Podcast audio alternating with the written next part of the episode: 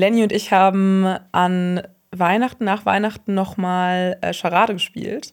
Wirklich? Und ich habe herausgefunden, dass Lenny nicht schlecht in Charade ist. Ja, sondern das war die Nervosität. Das alles die Nervosität war, denn er hat rasiert, kann Ja. ich jetzt mal sagen. Ähm, ich habe ein bisschen verkackt, weil ich hatte, kurz musste ich den Film Shrek ähm, auf pantomimisch darstellen und Ja. ich habe auf kompletter Linie versagt.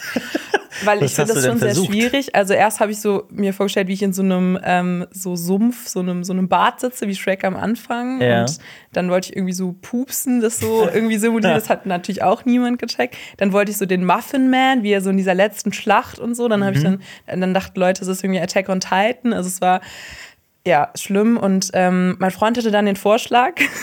er wirklich er hat sich in dem Moment gefühlt wie so ein Genius, glaube ich. Weil er Ja. war so, ja, du hättest einfach so Erschrecken symbolisieren sollen. Also wegen Erschrecken. Genau, ja, wir ja. Shrek erschrecken. Ja, natürlich. Ähm, da haben wir das Ganz normaler getestet. Ja, ja, ganz normaler Gedankengang, natürlich. Also, alle denken so wie er.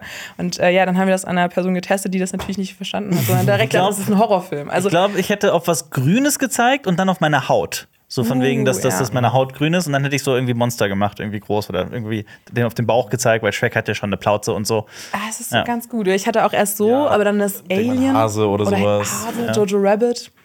Leute, wenn Ja. ihr eine Idee habt, Ich haut find gerne Shrek- mal die Kommis. Shrek ist so ikonisch und hat so viele Memes und ist so Ja. schwer darzustellen. Es ist, Ja. Das stimmt. weiß ich nicht. Hm, Ja. gut. Ja, äh, frohes neues Jahr an dieser Neues. Stelle. Neues. Ähm, ich habe mir hier noch in Notizen hingeschrieben, so als Frage, wie lange werdet ihr beim Datum noch 2023 hinschreiben? Ich glaube, das ist so der, der äh, äh, so auf dem Gag auf dem Level von Mario Barth. Ha, wir schreiben noch bis in April das, das, die, das, die letzte Jahreszahl. Wusstet ihr, dass Mario Barth ein Kochbuch hat? Das habe ich Wirklich? gestern am Hauptbahnhof. Mario, Mario Brat? Boah, Oh, manchmal. und schon hat sich das Niveau gehoben. ja, auf jeden Podcast. Fall. Boah, das war der beste Gag des Jahres 2024. da lege ich mich jetzt schon fest. Ja, ich weiß nicht. ich hab- Kennst du, kennst du wahre Gerichte? Das ist der Titel So des heißt Kochbuchs. es. Kennst du, kennst du wahre Gerichte? Mein Kochbuch, Mario Barth, Spiegel Bestseller. Natürlich. Und ich finde das so unfassbar, weil auf der ersten Seite war auch irgendwie direkt sowas, so Omas Frikadellen oder sowas. Und ich war wirklich so, oh Mario, echt nicht. Oh Mann, und das ist hier, wenn man das äh, googelt oder bingt oder was auch immer, dann kommt das sogar hier direkt neben dem Ernährungskompass von Bas Kast. Und ich liebe Bas Kast, das ist einer der coolsten Akademiker, die es so gibt. Und dann Direkt neben Mario Hä, Bart. aber Mario ist doch auch einer der coolsten Akademiker. die es gibt. Ja, natürlich. Ja. ja ähm, äh, herzlich willkommen bei einem weiteren Jahr Cinema Strikes Back. Wir sprechen heute über wirklich viele Filme. Wir haben so tolle Themen dabei, äh, auf die ich gleich zu sprechen kommen werde. Wir bringen erstmal das Intro. Und ein kleiner Spoiler für alle ähm, Leute da draußen, die uns das wirklich schon seit Jahren schreiben. Ja, wir sprechen heute auch über Attack on Titan. Du hörst einen Podcast von Funk. Cinema Strikes Back. Hier geht's um Filme, Serien, Comics. Und was uns sonst noch so Wahnsinniges einfällt. Mit uns fünf. Jonas, Xenia, Alper, Lenny und Marius.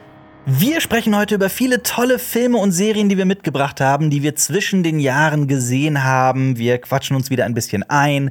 Wir haben einige Klassiker mitgebracht, einige Kultfilme, ein regelrechtes Anime-Revival und äh, die Starts der Woche. Da sind einige Filme dabei, wie zum Beispiel ein weiterer gefeierter Anime, ein kontroverses Biopic, eine Komödie über Fußball, ein Film für die türkische Community und die generischste Actionkomödie, die mir je untergekommen ist. Spoiler: Mama ist ein Auftragskiller. Ist nicht dieser Song von Qatar? ist ein Auftragskiller. Das ist stark. Sorry, ja. Ja, die ganzen stark. Gags, die hier über Weihnachten liegen geblieben sind, die Ja. hauen wir heute raus. Werden jetzt ausgepackt. Wie waren eure Feiertage? Was habt ihr so getrieben zwischen den Jahren? Irgendwelche Highlights? Habt ihr auch wie ich irgendwie so zwei, drei Kilo zugenommen, weil ihr viel zu viel gegessen habt? Ich habe versucht, meine Familie zu überleben und ich habe äh, mich mehr dem Lesen gewidmet. Ähm, ich äh, rereade gerade noch mal Fire and Blood für, äh, als Preparation für House of the Dragon. Ja. Und ja, ähm, also ist jetzt kein, es ist jetzt nichts Neues, aber es macht Spaß. Also Ja. ja, wie ist es bei euch? Wie weit bist du auf welcher Seite? So? Äh, oh Gott, ich bin gerade bei Harris, also dieser, der. Das ist so, ja, ja, das ist so Ja. Seite 300 oder Pakistan. sowas, ne? Ja, 200, glaube 200? ich. Ja, okay. Ja. Ähm, ich habe noch einiges vor mir. Es wird ja immer, ja, es ist sozusagen das Silmarillion von Okay. ähm, ja, der Welt von Eis und die von Eis und Ja, Feuer. ja. Es wird auch in der Community manchmal, in Klammern, ja. habe ich gestern noch gelesen, so äh, George, nee, doch George R. Marillion genannt. George R. R. Marillion. Genau, ja. Ja gut, aber es gibt ja auch noch äh, das Buch Westeros, das auch Hast noch. recht. Aber ja, jetzt gehen wir da wieder zu sehr in die Tiefen rein. Ich lese ja immer noch Game of Thrones, also A Song of Ice and Fire und bin gerade in. Äh, ich lese zum ersten Mal die deutschen Bücher. Ich habe die jetzt vorher immer auf Englisch gelesen. Bin jetzt in Buch 9 von 10 und ja, bewege Cool. mich auch langsam auf das Ende zu. Und freue mich drauf. deswegen habe ich auch nicht so viel gesehen jetzt in den äh, Weihnachtsfeiertagen, weil ich hatte gedacht, ich mache mal so einen Cleanse. Also ich habe schon ein bisschen was gesehen, aber nicht so. Ja, ich weiß nicht, wie es bei euch ist, aber ich nehme mir dann immer vor, mega viel zu machen auch oder zu gucken.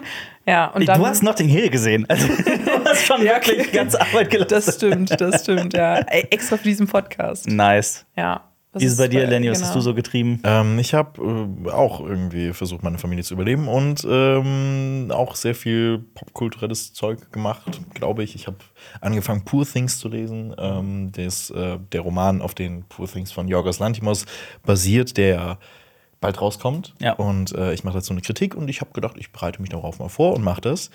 Und ansonsten habe ich auch sehr viel geguckt. Also darüber, Oh, reden darüber wir auch sprechen wir heute, ja. Ja, ähm, ja. wie war es bei dir? Ich habe nicht versucht, meine Familie zu überleben, ich habe versucht, sie umzubringen. Ganz gut Ähm, funktioniert. aber, aber ich dachte, deine Mutter ist ein Auftragskiller. Ja, meine Mama ist ein Auftragskiller. Ja, mein Vater ist äh, Gefängniswärter. Nein, keine Ahnung. Ich habe äh, ich habe sehr viel geguckt und ich habe auch mit, äh, also ich habe über, ich nehme mir immer so diese Weihnachtszeit. Die Sache ist, ich habe viel weniger Stress als andere zur Weihnachtszeit normalerweise, weil in meiner Familie Weihnachten nicht gefeiert wird. Ist natürlich schön. Trotzdem kommen wir zusammen und machen ein paar besondere Dinge. Ich habe Pizza gebacken und so. Ähm, und äh, aber ansonsten habe ich wirklich sehr viel geguckt und sehr viel gelesen und äh, sehr viel konsumiert, also Filme und Bücher konsumiert und Serien. und ich nehme mir diese Zeit immer zum Anlass, um was zu gucken, was wirklich seit Ewigkeiten auf meiner Watchlist äh, liegt. Ich habe ja in den letzten Jahren in, Weihnacht in der Weihnachtszeit immer irgendwie, ich habe Clone Wars geguckt, ich habe Avatar geguckt. Ähm, so Sachen. Und jetzt habe ich mir vorgenommen, Attack on Titan zu gucken und bin jetzt auch mitten in Staffel, also fast genau in der Mitte von Staffel 2. Cool. Und äh, darüber werden wir gleich auch noch sprechen. Ich bin gespannt, was du sagst. Ja, wir haben aber auch, es gibt tatsächlich einen Film, den wir irgendwie unabhängig voneinander alle gesehen haben. Also nicht nur wir drei, sondern auf jeden Fall auch Jonas und vielleicht auch Marius, ich weiß es nicht.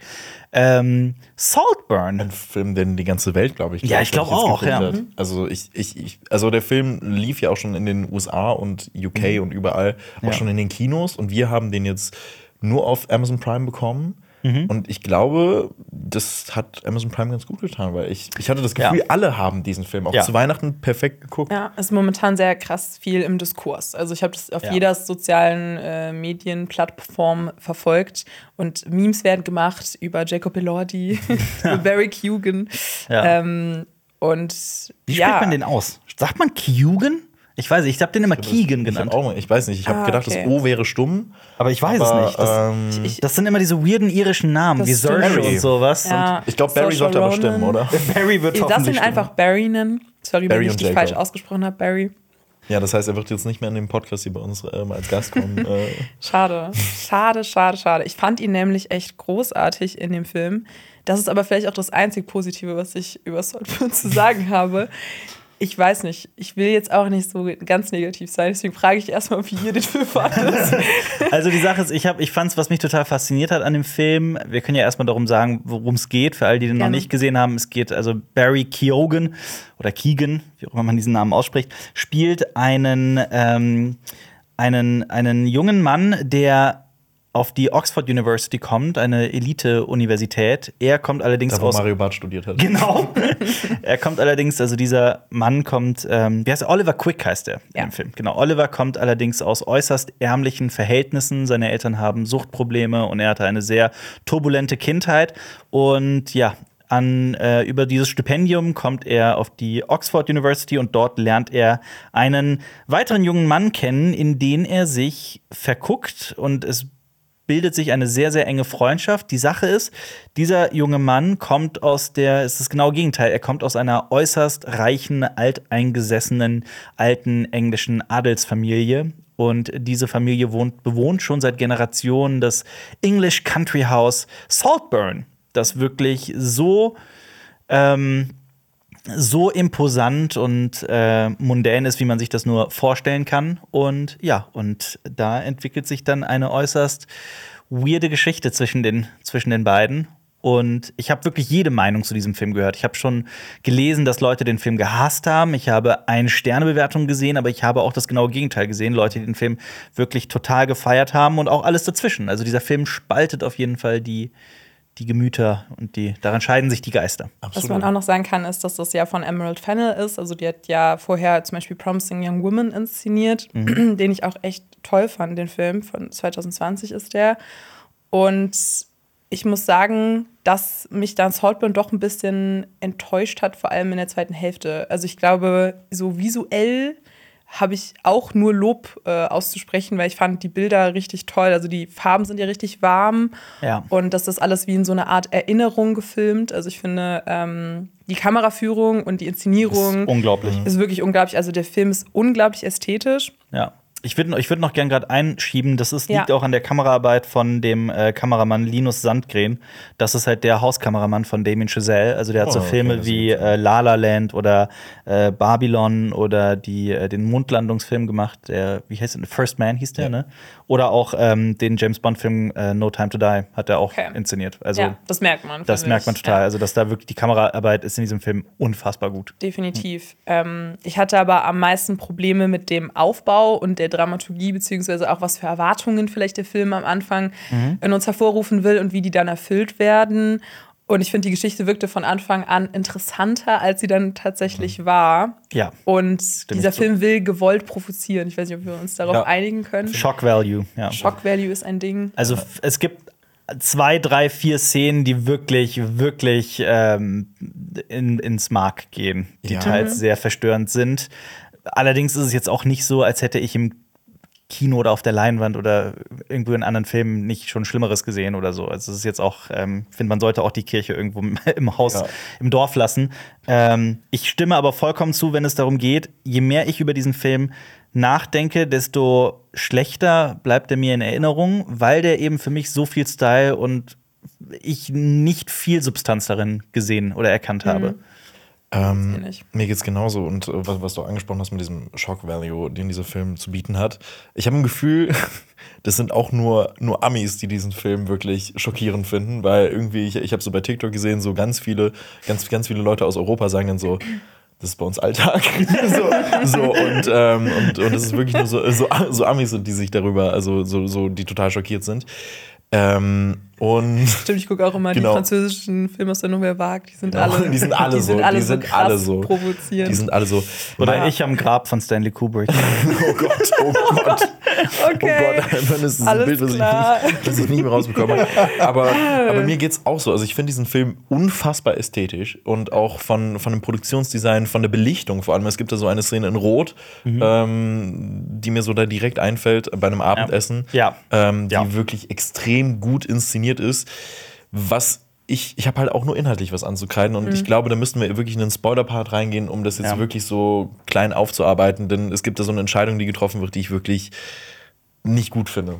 Ich finde all die Zwischentöne und auch ähm, so Interpretationen, die man selber haben kann, am Anfang werden am Ende zunichte gemacht durch so ein sehr übertriebenes Ende, was ich finde mich ein bisschen auch an Promising Young Woman erinnert, wo ich auch dachte, das Ende ist, wird dem ganzen Film nicht gerecht, auch vielleicht mit der ähm, ich weiß nicht, mit, also ich mag das, glaube ich, mehr, wenn man auch äh, dem Zuschauenden mehr Interpretationsrahmen lässt, so vielleicht, was die Ja. Dinge bedeuten können und was vielleicht die Botschaft dahinter ist. Und ich finde, am Ende hat sich eher, also ich weiß, das ist jetzt vielleicht auch zu harsh, wie so ein Netflix-Film oder so angefühlt, der dann am Ende so nur schockieren will. Einen Twist um des Twists Um willen, des den man aber nicht willen. wirklich Twist nennen kann. Ja. Der, ähm, ja, also ich finde auch, ähm, es war eh so ein Parasite meets Call Me By Your Name für Arme für mich, irgendwie so ein bisschen. Also ich ähm, verstehe schon, dass man große Freude an diesem Film hatte, aber ähm, gerade wenn es um die Themen darunter geht, die der Film irgendwie behandeln möchte, hat mich das in keiner Weise angeregt. Also egal, ob es jetzt um, um Themen des, der Obsession geht oder Klassenkampf oder Psychopathie, was auch immer. Gerade deswegen, ich fand auch die Figur von Barry Keoghan nicht immer wirklich greifbar oder also in sich schlüssig, sagen wir es mal so. Also das, was der in der einen Szene ergibt, hat für mich überhaupt nicht zu dem gepasst, was in der anderen Szene passiert. Also diese Ja. Figur war für mich so ein, so, also die sollte irgendwie so vieles auf einmal machen. Ähm, also für den Plot. Ich, ich versuche das jetzt alles zu sagen, ohne es zu spoilern. Ja. Also du malst die Figur so, aber dann tut sie plötzlich Dinge, die überhaupt nicht dazu passen. Das hat sich für mich nicht kongruent angefühlt. Ja, irgendwie. kann ich zustimmen. Und ich, äh, und, und äh, sorry, äh, ich, ich, ich finde, dass, dass man auf Krampf auch gewollt hat, so ein, eine gewisse Geschichte am Anfang zu erzählen, die dann aber doch sich ein bisschen anders entpuppt und es werden einem auch so Sachen hingestreut, die nie wieder aufgegriffen werden, aber Ja. nur um, um dich irgendwie Zu so zerstreuen. genau, Ja. um so, so ein bisschen, dass du auf eine gewisse Fährte gelenkt wirst. Ja. Ja. das hat mich auch so sehr aufgeregt, weil ich habe dann irgendwann auch nicht mehr über die Handlung wirklich nachgedacht, sondern darüber, was der Film, auf welche falsche Fährte mich der Film irgendwie locken will. Aber ja, ich, ich muss auch sagen, dass ich finde, dass dann am Ende nicht so viel bleibt. Also der Film ist dann doch sehr flach, dafür Ja. wie große Töne er am Anfang, glaube ich, so Ja. äh, wie das anmutet. Ja. mutet. Ich würde aber dann auch trotzdem jetzt auch gerne mal so ein bisschen die Lanze brechen, weil ich gerade die Chemie der, der ähm, schauspielenden Personen da, also insbesondere Jacob Elordi und äh, Barry Keegan, ähm, noch mal loben möchte. Also ich finde so diese ganzen, diese dieser Teenager-Drama-Anteil, so gerade in der ersten Hälfte und vor allem auch die Schauwerte im zweiten Akt dann in Saltburn und so, das macht schon Spaß. Also ich hatte schon, also mich hat der Film auch auf jeden Fall gut unterhalten. Also das, ähm, ich habe mich zu keiner, zu keinem Zeitpunkt in irgendeiner Form gelangweilt. Ich meine, mein, meine Kritik ist daran eher das, was bleibt, nachdem der Film abgelaufen war. Und ich glaube auch, dass ich dann von den Bildern ausgehend und von der Prämisse eher auch enttäuscht war. Und deswegen finde ich es dann so schade. Ich glaube, deswegen wählt man dann auch vielleicht härtere Worte, wenn man über den Film spricht und was das generelle Fazit ist. Aber ich finde, der hat halt mega viel Potenzial. Ähm, deswegen, ich finde, wenn dann vielleicht handlungstechnisch und dramaturgisch andere Entscheidungen getroffen wie, hätten getroffen werden, sorry, das ist grammatikalisch falsch, ähm, dann äh, hätte ich dem Film, also dann wäre der vielleicht großartig geworden. Deswegen Ja. ist es so schade. Aber ja, ich würde auch zustimmen. Ich fand die Performance richtig gut. Ähm, das erwarte ich aber auch so ein bisschen von äh, Barry Keoghan. Also ich meine, äh, Banshees of Inisherin, da war der schon richtig toll. Ja, war er. Ähm, Ich finde immer diesen kleinen, mysteriösen, weirden Typen. genau, Killing of a Sacred Deer. groß der Größenunterschied zwischen äh, Jacob Elordi und Barry King ist, merkt man Ja. in dem Film wirklich heftigst. Ja, da sind zwei stimmt. Köpfe dazwischen. Ich liebe das auch voll, dass sich äh, Jacob Elordi von diesen Kissing Booth Filmen auf Netflix gemausert hat zu einem Arthouse-Schauspieler. Ja. der jetzt ja auch in Priscilla zum Beispiel mitspielt und so weiter. Also, Ja. Das ist auch sehr gut. Und äh, ich will auch noch eine Lanze für Rosamund Pike äh, brechen. Oh ja, fand- auf jeden Fall. Ich fand, sie war als diese Mutter, die auch so ein bisschen nicht greifbar ist, auch wirklich perfekt. Ja. Und Barry äh, hat in meinen Augen, glaube ich, den besten Endtanz in einem Film, den man so Ja. haben kann. Und Murder on the Dance Floor ist so ein perfekter Ja. Song dafür. Das Ich weiß, ich höre diesen Song auch in letzter Zeit viel zu häufig deswegen. nochmal, Ja. Und dass so ganz random Carrie Mulligan dann plötzlich mitspielt in so einer ganz kleinen Nebenrolle. Äh, ja, gut. Saltburn ist auf jeden Fall der meistdiskutierte Film zurzeit. Bei uns in der Community wird schon seit Jahren gefordert. Es gibt so ein paar Serien und Filme, die immer wieder, also Filme weniger, weil das holen wir dann eigentlich immer relativ schnell nach. Aber gerade bei größeren Serien gibt es so einige Produktionen, von denen die unsere Community immer wieder fordert. Jetzt guckt das, bespricht das doch bitte. Und ähm, ja, jetzt habe ich es nachgeholt. Ich bin mitten in Attack on Titan, die Serie, die 2013 angelaufen ist und jetzt dieses, sorry, ne, da ist es passiert, letztes Jahr ähm, zu Ende geführt wurde. Und ja, ich habe mir ein äh, Crunchyroll-Abo besorgt. Da gibt es die nämlich zu sehen auf dieser großen Anime-Plattform. Ähm, und gucke gerade Attack on Titan. Die erste Staffel ist allerdings dort aus wahrscheinlich aus irgendwelchen lizenzrechtlichen Gründen nur auf Englisch zu finden. Also da eine kleine Vorwarnung, aber ich gucke es halt jetzt einfach auf Englisch. Ähm, und stecke mitten in Attack on Titan.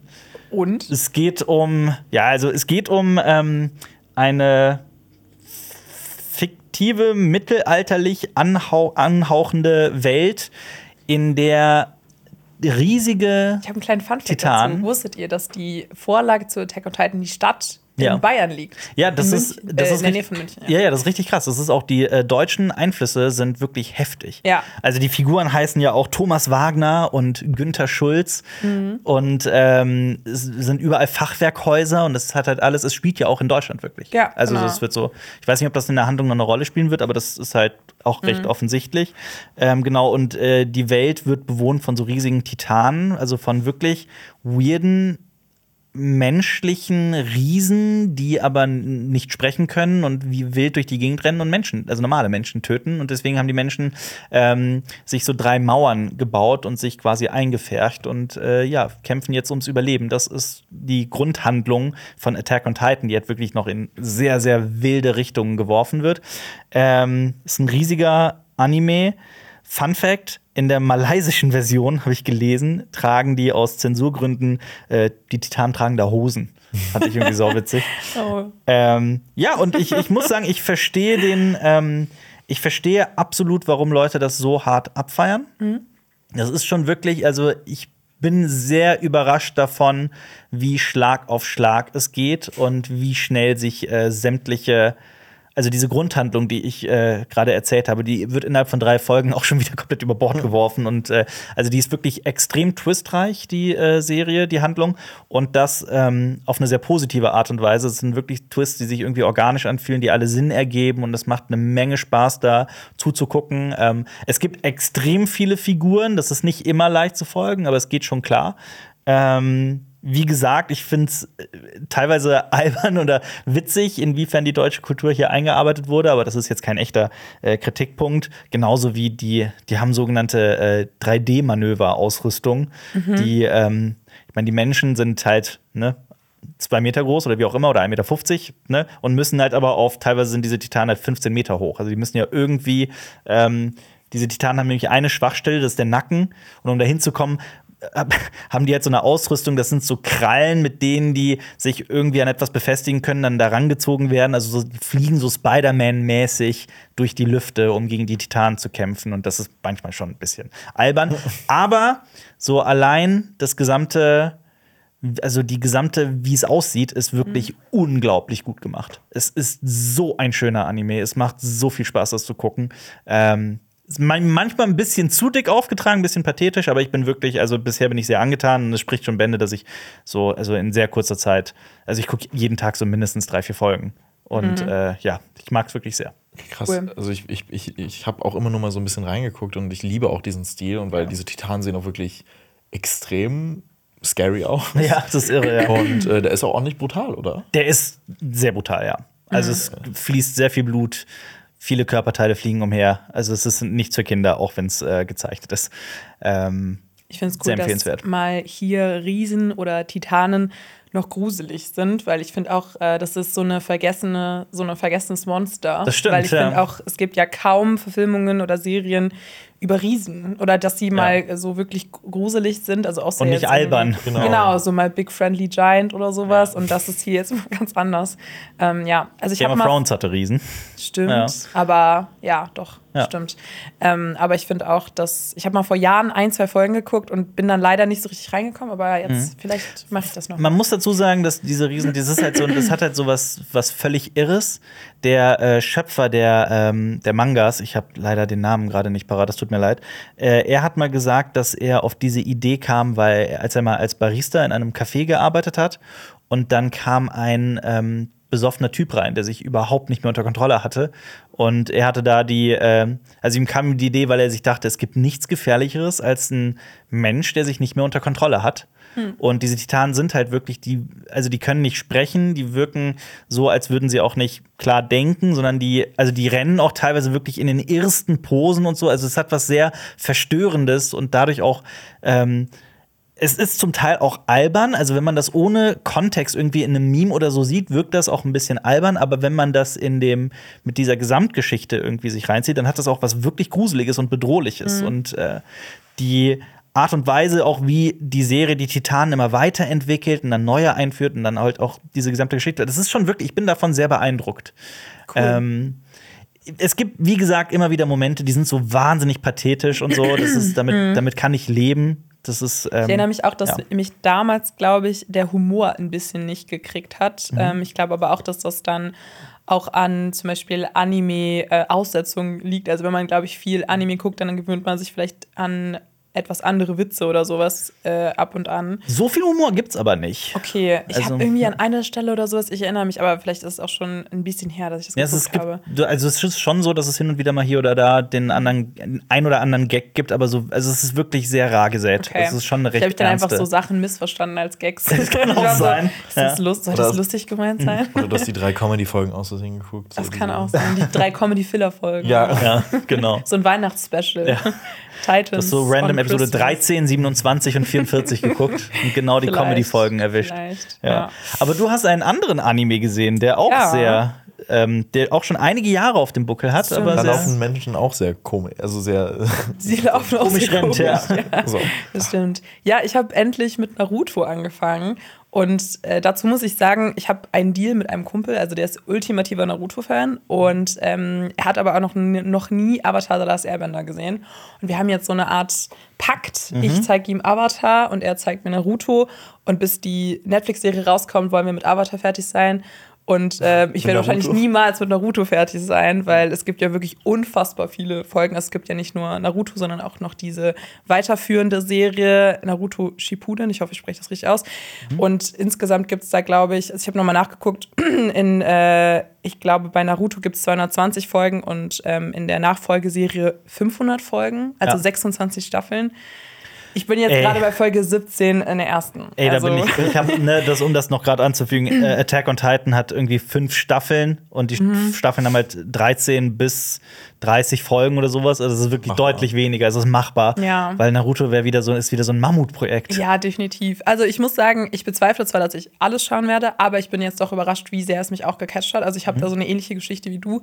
Ich hatte vorher noch keine Berührungspunkte mit Naruto, also immer mal wieder. Ich weiß noch, mein Bruder hatte früher so ein PlayStation Portable, ich weiß nicht, ob ihr das noch kennt. Klar, PSP. Genau, PSP, Klar. ein PSP-Spiel und das habe ich immer früher geklaut, weil ich natürlich so eine dumme kleine Schwester war und dann habe ich immer ähm, so Naruto, es war so ein Naruto-Kampfspiel und Mhm. das ist das, die einzige Assoziation, die ich damit hatte, so leicht irgendwie einzelne Figuren zuzuordnen und ich finde es richtig nice. Also ich muss Worum sagen, geht's? oh Gott, okay, es geht um, Naruto. Ninja, ne? Genau, um Ninja, aber Narutos Figur ähm, das es würde jetzt auch zu viel spoilern, das wird eigentlich alles schon in der ersten Folge erklärt, aber es geht um ihn und er ist so ein bisschen so ein Ausgestoßener aus der Gesellschaft und er beginnt eben seine, seine, Ninja, seine Ninja-Ausbildung, also gemeinsam mit so zwei Mitschülern.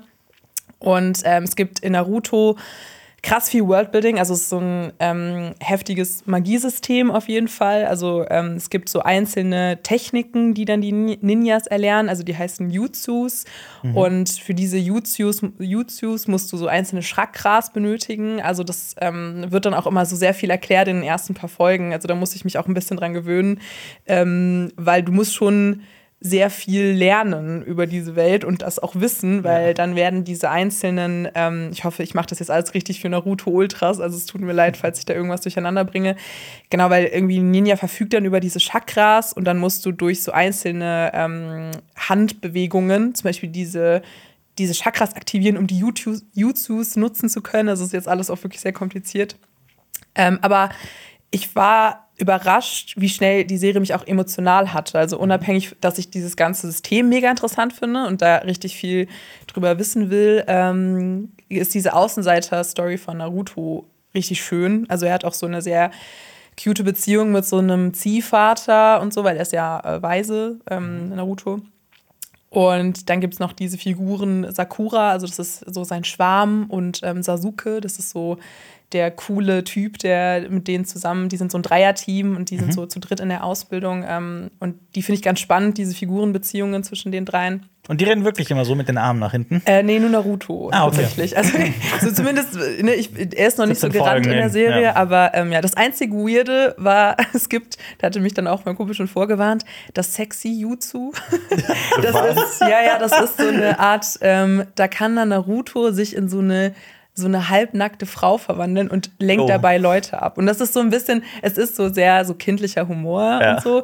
Und er hatte mich dann so, er so, okay, gleich kommt das sexy YouTube, bitte, bitte mach dich gefasst, so verurteile nicht diese Serie. Aber ich fand es eigentlich auch ganz lustig. Also so dann, ne, man sieht ja natürlich auch nicht wirklich was, sondern das, da ist dann so eine Wolke irgendwie so vor den Brüsten. Ich habe direkt Aber- sexy Jutsu gegoogelt. Ja, ja, genau, es ist so. Ich habe Angst, dass es dann noch äh, au- aufkommen. ja, äh, aber ich finde, es ist, also ich bin auch mega gespannt, wie es weitergeht. Ich bin jetzt auch voll drin drin. Ähm, ja, ich weiß noch nicht, ich kann noch nicht alles äh, genau auseinanderhalten, aber ähm, mir wurde auch schon gesagt, dass diese Kampfstile so cool sind, also von den einzelnen Figuren.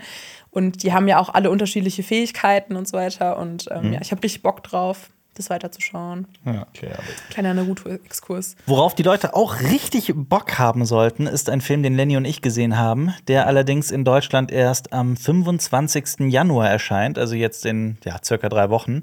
Aber das ist ein Film, den ich wirklich allen Menschen empfehlen möchte, die Augen, Ohren und ein Herz haben. Ähm, ein Film, der mich wirklich, das war so mit einer der letzten neun Filme, die ich letztes Jahr gesehen habe. Ein Film, der mich wirklich im Kino komplett, also in der Presseverführung, komplett verzaubert hat. Dieser Film heißt The Holdovers. Richtig. Und eigentlich möchte ich gar nichts dazu sagen, weil ich glaube, du bist die Person. Also ich bin auch extrem, ich bin auch extrem angetan von diesem Film. Ja. Ähm, aber ich glaube, du, also ich, ich, ich habe bei Letterboxd gesehen, du hast ihm volle Punktzahl Ja. gegeben. Und äh, das heißt ja schon mal was. Also kannst gerne da auch mehr erzählen. äh, ich ich steige dann gerne ein, weil ich habe ein Gefühl, das ist so dein, Das war mein Film, ja. dein also, Film des Jahres. Das war wirklich, also kennt ihr das, wenn so alle paar Jahre kommt mal immer wieder so ein Film daher, zu dem ihr irgendwie so eine ganz besondere Beziehung findet, bei dem ihr das Gefühl habt, wurde dieser Film für mich gemacht, so wie ihr wirklich jede Figur liebt, wo ihr jede Handlungsentwicklung liebt. Oh Gott, ich muss mir gerade ein Tränchen aus dem Auge drücken. Oh. Nein, alles gut. Ähm, und das war für mich äh, The Holdovers. Und ich bin auch, also wenn wir jetzt mal eine Kritik dazu machen sollten oder sowas, ich würde wirklich Probleme haben, Schwierigkeiten haben, differenziert und objektiv in irgendeiner Form über diesen Film zu sprechen oder zumindest den Versuch zu wagen, darüber objektiv zu sprechen. Das könnte ich gar nicht. Worum geht's denn? Weil ich habe Ja. gar nichts ähm, von dem Film mitbekommen. Der Film spielt in den 70ern und sieht übrigens auch aus, als wäre es ein Film aus den 70ern. Also der wurde zwar digital gedreht und mit neuesten Mitteln und so weiter, aber wurde komplett auf 70er gedreht. Ähm, und es geht um ein eher zweitklassiges Internat, also es ist kein Elite-Internat in äh, spielt das in Eng wo spielt das nochmal? In den USA. Ja, in den USA, aber wo spielt das denn nochmal? In Irgendwo im, äh, irgendwo im Osten. ja, egal. Ähm, genau, es geht um ein Internat, in dem ja, Weihnachten steht vor der Tür. Und es gibt wohl jedes Jahr diese Tradition, es gibt immer wieder mal ein paar Schüler und Schülerinnen, nee, nur Schüler, es ist eine rein, ein reines Jungeninternat, glaube ich. Ja. Ja. Äh, gibt es Schüler, deren Eltern, also die entweder keine Eltern haben oder deren Eltern ihnen nicht die Möglichkeit geben, mit ihnen Weihnachten zu feiern, sodass sie über diese Zeit auf dem Internat bleiben müssen, während halt vier Wochen lang oder wie lange auch immer alle anderen Schüler eben zu ihren Familien reisen. Und es gibt immer einen Lehrer, der mit im Internat bleiben muss, um diese Schüler zu beaufsichtigen. Und genau, dieser Film dreht sich vor allem um diesen Lehrer, der gespielt wird von Paul Giamatti. Und er spielt einen schielenden Mann, wie auch immer das machen. Die machen die übrigens ein riesiges Geheimnis draus, wie sie es hinbekommen haben, dass Paul Giamatti schielt, weil er schielt halt nicht im echten Leben. Aber diese Figur hat halt wirklich so einen richtig krassen schielenden Blick und es sieht halt Sehr prägnant. es ist sehr prägnant und es ist wahnsinnig glaubwürdig. Also es sieht nicht irgendwie gefaked aus oder so. Es sieht sehr, sehr gut gemacht aus. Und die machen ein Geheimnis draus, wie die das gemacht haben. Und ich will das wissen. Das ist mein neuer heiliger Gral. Das ist ein Rome Empire. Habt ihr denn, Ja. Hat er denn eine Brille auf? Äh, nee. Okay. Nee, nee, nee. Hat er nicht. Ähm, und er spielt einen Lehrer für antike Zivilisation. Das ist ein Unterrichtsfach. Also er beschäftigt Cool. sich sehr intensiv mit äh, antiken Zivilisationen, insbesondere mit dem Römischen Reich. Und er Nein. spricht wirklich permanent über das Römische Reich. Das ist ja funny. Ja. Äh, als hätten die Ist- gewusst, dass dieses Jahr dieses Meme rauskommt. Ja. Letztes Jahr dieses Meme rauskommt. ist ein extrem schrulliger, ja, letztes Jahr, extrem schrulliger Typ.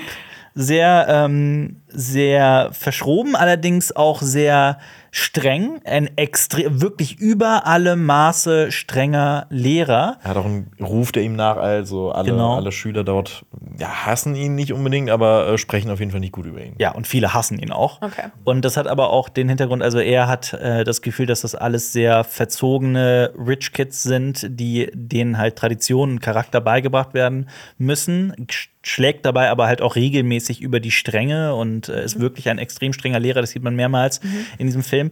Ähm, trinkt aber auch wahnsinnig viel, also wirklich, der trinkt wahnsinnig, wahnsinnig viel.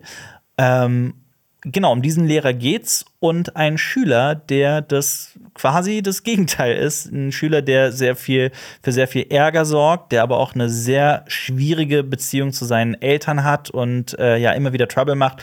Und ähm, Genau, die beiden und noch ein paar weitere Schüler müssen halt über Weihnachten und Silvester in diesem Internat bleiben und ähm, freunden sich an. Mit dabei ist auch noch eine äh, Frau, eine Mutter, deren Sohn vor einiger Zeit im Vietnamkrieg verstorben ist und die äh, ja, sich um den Haushalt in diesem Internat quasi kümmert. Also sie kocht und sie äh, putzt und so weiter und so fort. Und äh, ja, zwischen diesen dreien entwickelt sich halt so eine Dynamik, ähm, in denen halt alle auch sich besser, ein bisschen besser kennenlernen und äh, sich ein Stück weit anfreunden, aber auch anfeinden und ähm, zusammen verbringen sie halt Weihnachten und Silvester und äh, mehr will ich eigentlich gar nicht verraten. Was mich noch interessiert, Ja. weil hier steht der beste Weihnachtsfilm ever. Also ist er Ja. weihnachtlich oder also hat er diesen weihnachtlichen Pathos? Ist er eher ein schöner Film oder ist er tragisch? Sowohl als auch. Okay. Sowohl als auch. Also, das ist genau das, was mich an diesem Film so absolut begeistert hat. Es gibt Szenen, in denen er unglaublich leichtfüßig ist und sich wirklich wie ein Weihnachtsfilm anfühlt. Ich verstehe auch nicht so ganz, warum der jetzt in Deutschland erst am 25. Januar erscheint. Also in den USA kam der, glaube ich, auch halt zu Weihnachten raus, was halt auch Sinn ergibt bei diesem Film. Ähm, gleichzeitig sind diese Figuren aber auch so wahnsinnig vielschichtig und bestehen aus so vielen Geheimnissen. Also man sagt ja, so eine Figur in einem Film braucht ein, braucht ein Need, ein Want, ein Secret und so. Also etwas, was sie, was sie will, das ist dann der Plot, also das, was sie versucht irgendwie zu erreichen. Das, was sie aber eigentlich braucht, und da geht es eher so um die Themen eines Films, worum sich, also was die Substanz eines Films eigentlich ist. Äh, gleichzeitig macht es eine Figur auch interessanter, wenn sie aus mehreren Geheimnissen besteht, die sie immer wieder lüftet. Und diese Figuren haben all das und noch so viel mehr. Ähm, und mit jeder Minute Laufzeit wurde jede der Figuren für mich persönlich immer interessanter.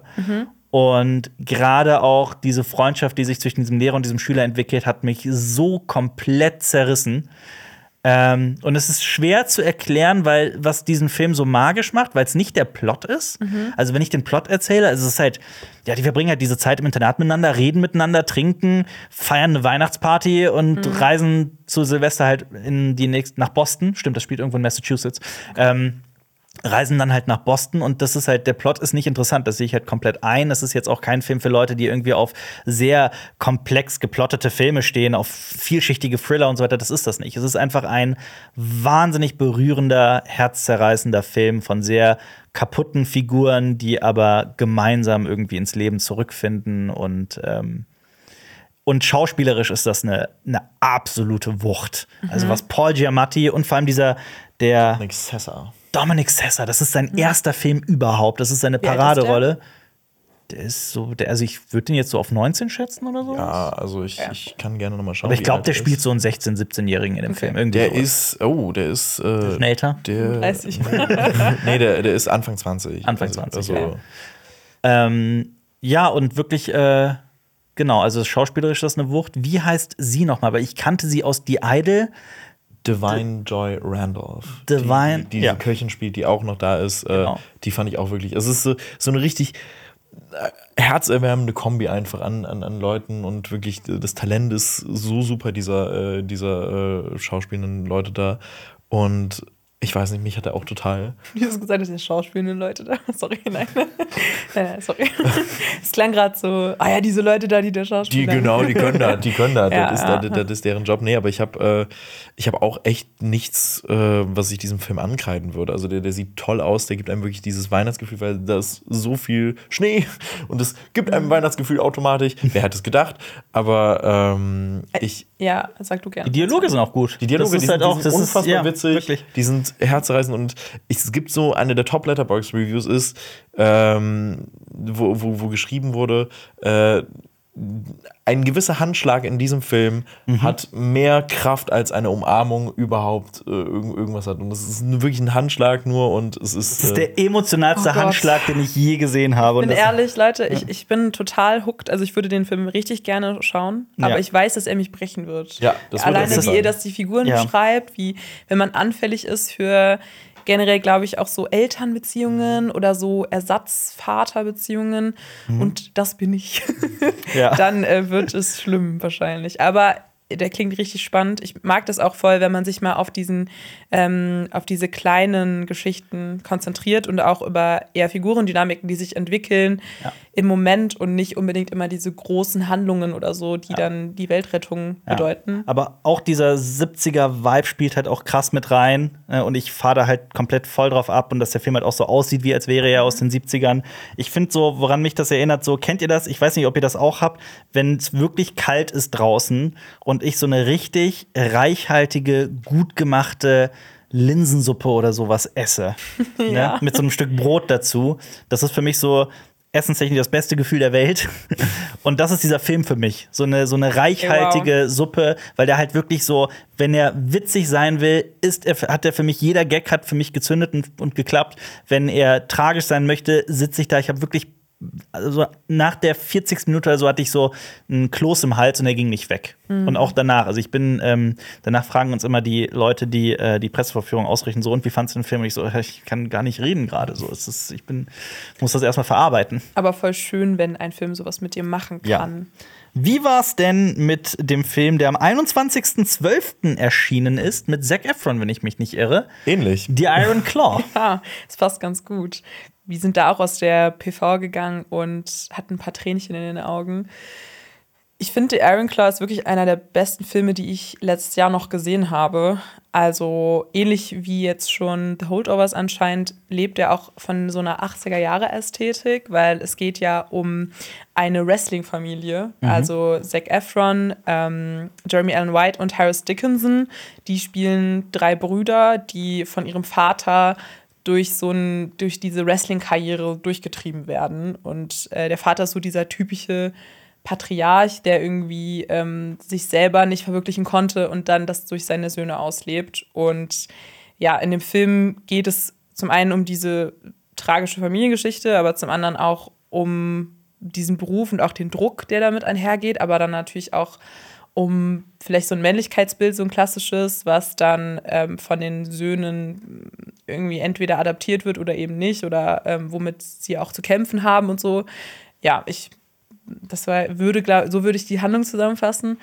Aber auf einer anderen Ebene hat dieser Film wirklich voll die krasse Sogkraft. Also, ähm, obwohl diese, also es ist, sind wirklich schlimme Dinge, die in diesem Film passieren, aber er verfolgt so einen sehr realistischen Ansatz, hatte ich das Gefühl. Also, der Film blickt mit so einem sehr nüchternen Blick auf die Dinge. Das ist mir sehr aufgefallen, weil ich finde, man ähm, schaut sich ja auch häufig Dramas an, die so sehr emotionalisierend sind, die ähm, sehr intensive Szenen haben, wo man auch manchmal merkt, okay, man will unbedingt Emotionen evozieren. Und dieser Film hat so einen ganz anderen Ansatz, in dem er wirklich so einfach zeigt, was passiert ist, aber dann trotzdem einen schafft, einen emotional ähm, zu catchen, aber dann aus anderen Gründen und nicht wegen den tragischen Ereignissen, sondern vielleicht eher wegen diesen Figurenbeziehungen. Und das fand ich so mega spannend an dem Film. Und ähm, ich finde, dass zwar diese Botschaft rund um toxische Männlichkeit ist jetzt auch nicht die innovativste, also das hat man auch vielleicht schon mal irgendwo gesehen, aber diese Story, die ja wirklich auf Grund, also wirklich wahren Ereignissen auch basiert, die ist so außergewöhnlich, dass ich mich wirklich frage, wieso das vorher noch nicht verfilmt wurde und die passt so wie die Faust aufs Auge auf diese Thematiken. Total. Und äh, also ich habe ich hab, ich hab davon auch vorher noch nichts gewusst. Also das Ja. ist diese von Eric-Familie. Und das ist halt so in den 80ern so das große Ding gewesen. Und es heißt auch immer in, in diesem äh, Film die ganze Zeit, dass diese Familie von einem Fluch heimgesucht wird, weil wirklich ganz, ganz viele schlimme Dinge passieren, äh, einzelnen Familienmitgliedern. Und diese einzelnen schlimmen Dinge sind halt wirklich so schlimm, dass, also, die, die passieren auch mal oftmals so schnell hintereinander und du fragst dich, oh Gott, was, will- was will diese Familie jetzt noch alles erleiden? Und ich glaube, auch das ist der Grund, warum ich glaube, es ganz gut ist, dass sie das nicht überdramatisiert haben, weil dann wäre ich komplett zusammengebrochen. Und Ja. allein dadurch, dass es schon so nüchtern ist, wird man komplett mitgenommen. Ich frage mal so, ich meine, das ist ja, macht es das glaubwürdiger, wenn man weiß, dass es auf wahren Begebenheiten basiert? Oder wenn das nicht so wäre, hättet ihr dann gesagt, okay, das glaube ich, das finde ich gerade unplausibel? Ich frage, das weil ich den Film Frage. nicht gesehen habe. Das ist eine echt gute Ja, Frage. ich muss schon sagen, ich habe, also, ne, das ist natürlich immer diese erste Slide, so, äh, also der erst, die erste Einstellung basiert auf wahren Ereignissen. Und ich glaube, deswegen ist es schwierig, den Film anders zu rezipieren, wenn man das nicht im Hinterkopf hat. Ähm, ich muss schon sagen, ich finde, die Ereignisse sind so, so, so dramatisch und ähm, fühlen sich auch so an wie so eine Spannungskurve, dass ich schon eher zwischendurch auch dachte, krass, dass das wirklich passiert ist. Also ich glaube, dass Das Ist es denn, also ich meine, nur weil da steht, das basiert auf wahren Begebenheiten, Ja. heißt das ja nicht, aber das ist dieser Familie scheinbar Ja. anscheinend wirklich so. Ja. alles nochmal nachgelesen Ja. im Ja. Nachhinein. Mhm. Äh, das macht es alles nur noch unfassbarer. Ich würde aber auch sagen, dass der Film ohne dieses Wissen Mhm. auch ähm, genau sehenswert ist oder beziehungsweise auch so eine So-Kraft hätte ähm, und so ausdrucksstark wäre. Ich finde aber auch, also unabhängig jetzt von der Geschichte, dass so das Kostümdesign und der generelle Look, das ist so gut gemacht. Also es ist alles wirklich in diesem einen Stil. Also da werden auch teilweise so TV Sequenzen eingeblendet und die sind alle irgendwie in diesem wie so He-Man oder sowas. Also in diesem sehr, sehr bestimmten, so bunten Stil. Und ich finde das Geil. alles, also das finde ich war für mich auch nochmal so ein Plus, dass der Film auch so aus einem Guss gegossen ist und auch sehr, sehr so ein Konzept hat einfach, was so das Kostüm- und Setdesign angeht. Und Ja. Läuft. Rush läuft. Ja, aber Tom Sawyer. Wirklich? Ja, gut, natürlich Tom Sawyer, aber krass, ja, äh, okay, ich wollte den Film eh schon sehen, jetzt muss ich ihn erst recht sehen. Aber der ist im Kino ziemlich untergegangen, oder? Leider. total. Ja. Also ich, Ja. äh, ich bin heute Abend auch noch mal drin und ich habe auch so geguckt, äh, hier in Köln läuft auch zum Beispiel nur einem einzigen Kino. Ja. Ich glaube, äh, es ist halt echt schwer, den irgendwo zu sehen. Und ich finde es sehr, sehr schade. Ist auch eine A24-Produktion. Mhm. Merkt man auch, äh, finde ich sehr gut. Und Schauspieltechnik müssen wir noch mal kurz sagen, Zac Efron, äh, unser High School Musical Gott, Mhm. ähm, macht hier einen okayen Job. Ja, ich wollte gerade sagen, wie wolltest du jetzt ihn lo? Also ich meine, ich finde, er macht wirklich einen okayen Job. Aber ich, ich habe wirklich erwartet, okay, sein großes Comeback. Ähm, ja, es ist okay. Ich muss sagen, Jeremy Allen White, ich würde am ehesten sagen, Harris, Harris. Dickinson. Ja. Ich liebe. Jeremy Allen White. Ja, aber wirklich, Harris Dickinson fand ich hier echt so am, Am stärksten. Das ist der aus, ähm, ach Gott, wie heißt er jetzt? Ähm, Triangle of Sadness. Triangle of Sadness. ah, okay, krass. Genau, Genau, ja. Und auch. ähm, ja, was, was, was ich auch wirklich noch, äh, noch äh, toll, äh, toll finde, ist diese, diese gesamte Bruderdynamik. Also, äh, wie, also wirklich, wie, wie die Schauspieler da agieren und wie die Figuren so funktionieren. Das ist wirklich so sehr herzerwärmend. Und auch wenn da so viel schlimmes Zeug in dieser Familie passiert, ich finde, der endet doch auf einer sehr bittersüßen, schönen Note. Ach, schön. Also Ja. man geht nicht mit einem Die Iron- komplett zerstörten äh, Gefühl daraus. Ja. Es war Die am Iron Ende Claw. so ein. Ja, voll. Nicht mit der Iron Claw im Hals, Nee. Ja. sondern eher auf dem Rücken als nettes Tätscheln. Ja. schön, aber den will ich echt noch sehen, die Iron Claw. Ja, schaut The Iron Claw, wenn Ja. ihr ihn im Kino erwischt. Auf jeden habt. Fall. Oder schaut euch die Filmklassiker an, die ich auch zwischen den Jahren wieder gesehen habe. Der Zahl 3. Ich habe äh, 8,5 gesehen. Ich habe Fahrraddiebe gesehen. Und ich habe Frau ohne Gewissen gesehen. Alles Filme, die wirklich viele Jahrzehnte auf dem ein Buckel bisschen haben. italienisch angehaucht. Bitte? alles. Ein bisschen italienisch angehaucht. Definitiv. Ich wollte gerade ja. sagen, Fahrraddiebe klingt auch wie so, eine, äh, wie so ein Biopic vom Bonner Friedensplatz. Ja. Bin ehrlich. Good point. äh, nee, Fahrraddiebe ist wirklich äh, ein Film, den ich, ähm, das war so ein bisschen auch eine Reise zurück in meine Vergangenheit, weil ich, ähm, Weil du es von 1948. genau, weil ich 1948 diesen Film im Kino gesehen habe. Nee, ich habe den im, äh, ich habe den, das war ein ganz großer Teil meiner Uni-Zeit, weil äh, ne, ein Teil meiner Bachelorarbeit war auch darüber.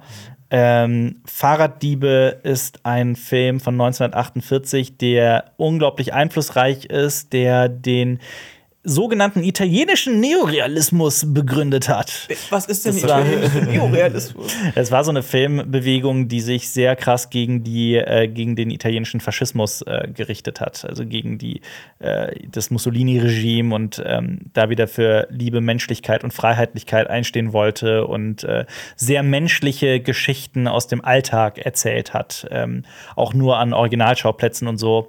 Ähm, und Fahrraddiebe ist die Geschichte von einem Mann, der in dieser sehr turbulenten Nachkriegszeit, nach dem Zweiten Weltkrieg, einen Job ergattert. Ähm, allerdings unter der Bedingung, dass er ein Fahrrad hat. Also er soll Plakate anbringen und er soll Plakate austauschen an den Wänden und ähm, er bekommt diesen Job aber nur, wenn er an seinem ersten Arbeitstag halt mit seinem eigenen Fahrrad da ankommt. Und er sagt zu, obwohl er keins hat. Und boah, jetzt hoffe ich, dass ich die Handlung richtig äh, zusammenfasse.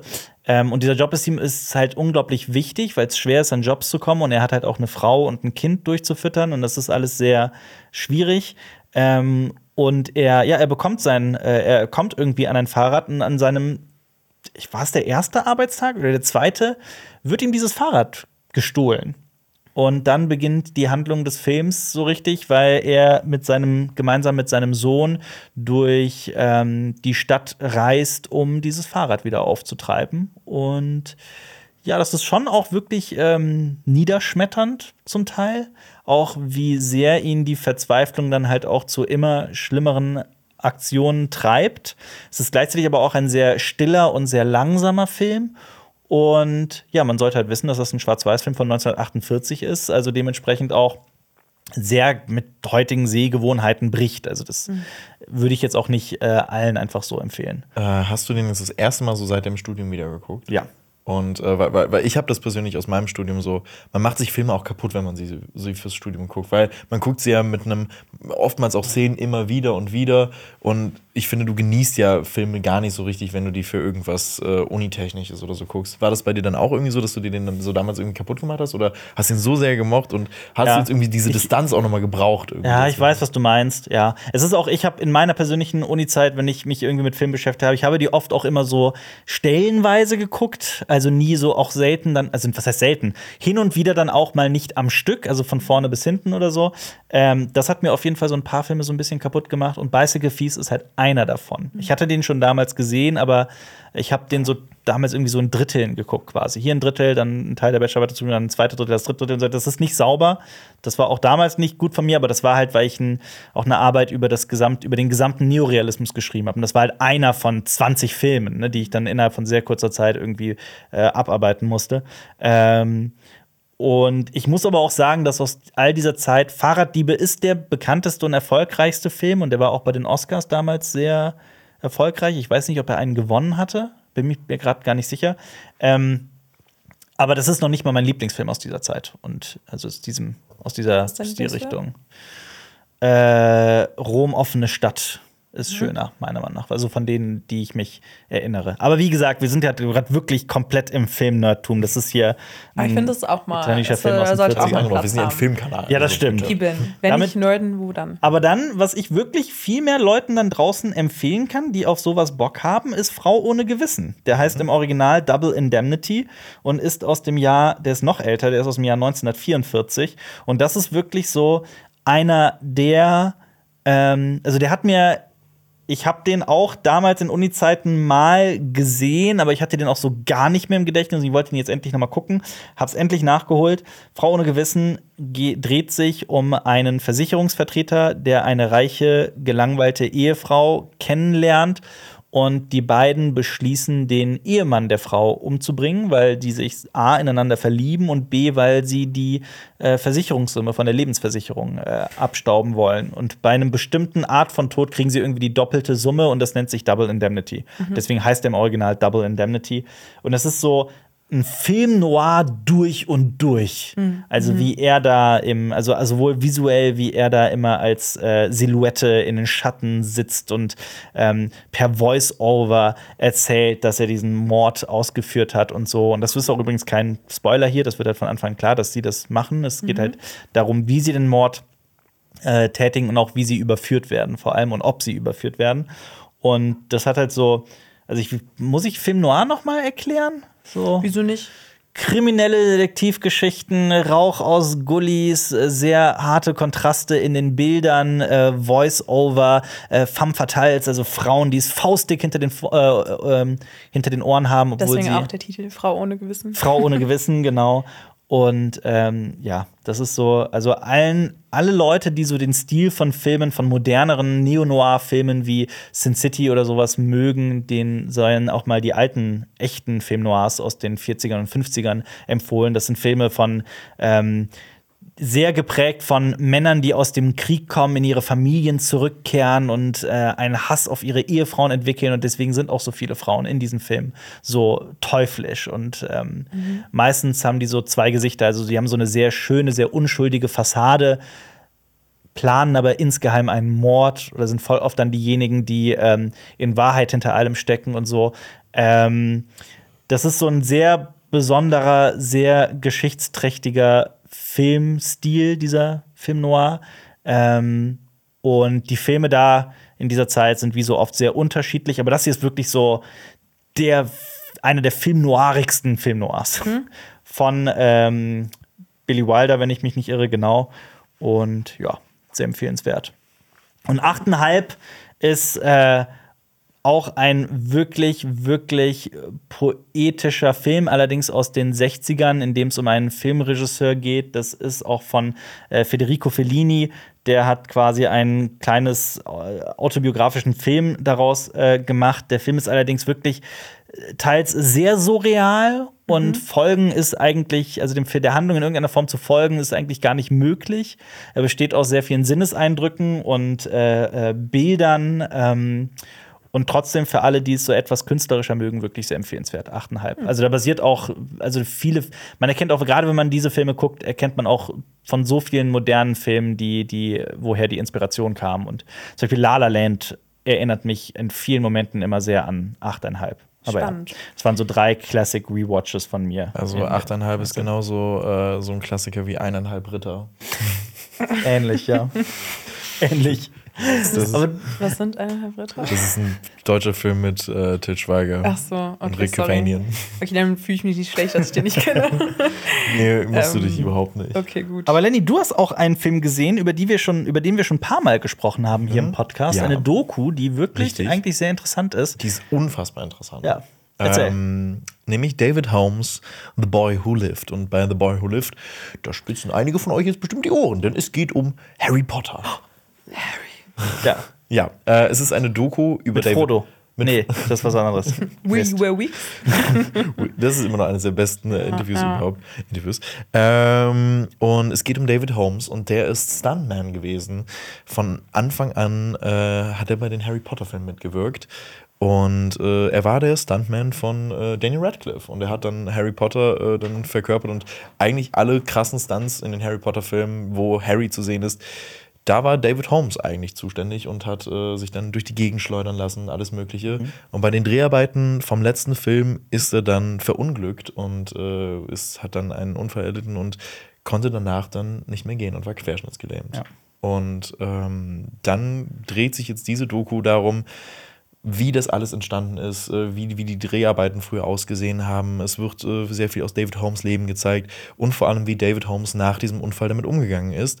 Das Besondere dabei ist auch, dass Daniel Radcliffe diese Doku mitproduziert und auch. Äh, Kommt der drin vor? Ja, kommt auch drin Ja. vor. Ähm, was ich aber ganz interessant finde, ist, er spielt sich so überhaupt nicht in den Vordergrund, was man irgendwie so denken würde, so, äh, natürlich wollten sie es. Star. Genau, also sie wollten es, äh, so groß ist er gar nicht. ist 1,65. ähm, und, Ein äh, Short King. Ein Short King, exakt. Ähm, und es geht, äh, also äh, ich glaube, man wollte das natürlich irgendwie mit Daniel, Radcliffe- mit Daniel Radcliffe dann nochmal irgendwie auch vermarkten.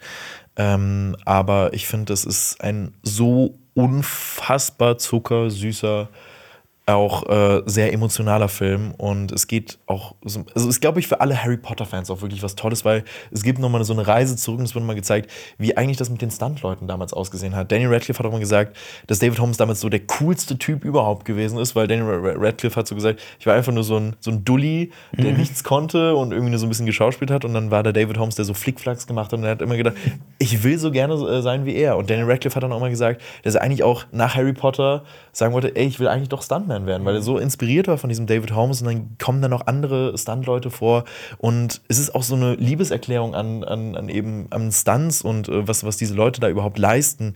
Und äh, es gibt zum Beispiel auch so ein paar Querverweise, zum Beispiel dieser Moment, wo Neville im ersten Teil äh, hinfällt.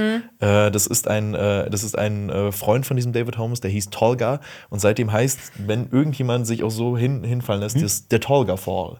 ähm, das, und ich finde, es Sehr ist, cool. es ist Cool. wirklich so zuckersüß, äh, wie die alle auch miteinander umgehen. Und ich finde, David Holmes ist eine der inspirierendsten Personen, die es auf dieser Welt gibt. Also wie er mit seinem Schicksal umgeht und wie sehr er sich auch noch für andere Leute engagiert, auch immer noch in dieser Stunt-Szene so, so, so eine riesige Legende ist. Ich finde, das ist so interessant und es gibt auch so einen Moment, ähm, wo die Mutter von David Holmes zu Wort kommt und sie gesagt hat, dass sie damals unbedingt so einen Schuldigen finden wollte und dass sie auch äh, irgendwie geguckt hat, dass sie da irgendjemanden natürlich dann irgendwie verklagen und dann dafür verantwortlich machen. Und David Holmes hat gesagt, warum soll ich das? Warum soll ich das Leben von einem anderen jetzt, äh, je- jetzt auch noch zu äh, eben, eben kaputt machen, wenn meins, äh, wenn es doch schon reicht, wenn ich jetzt eben, äh, wenn mein Leben jetzt so verändert ist.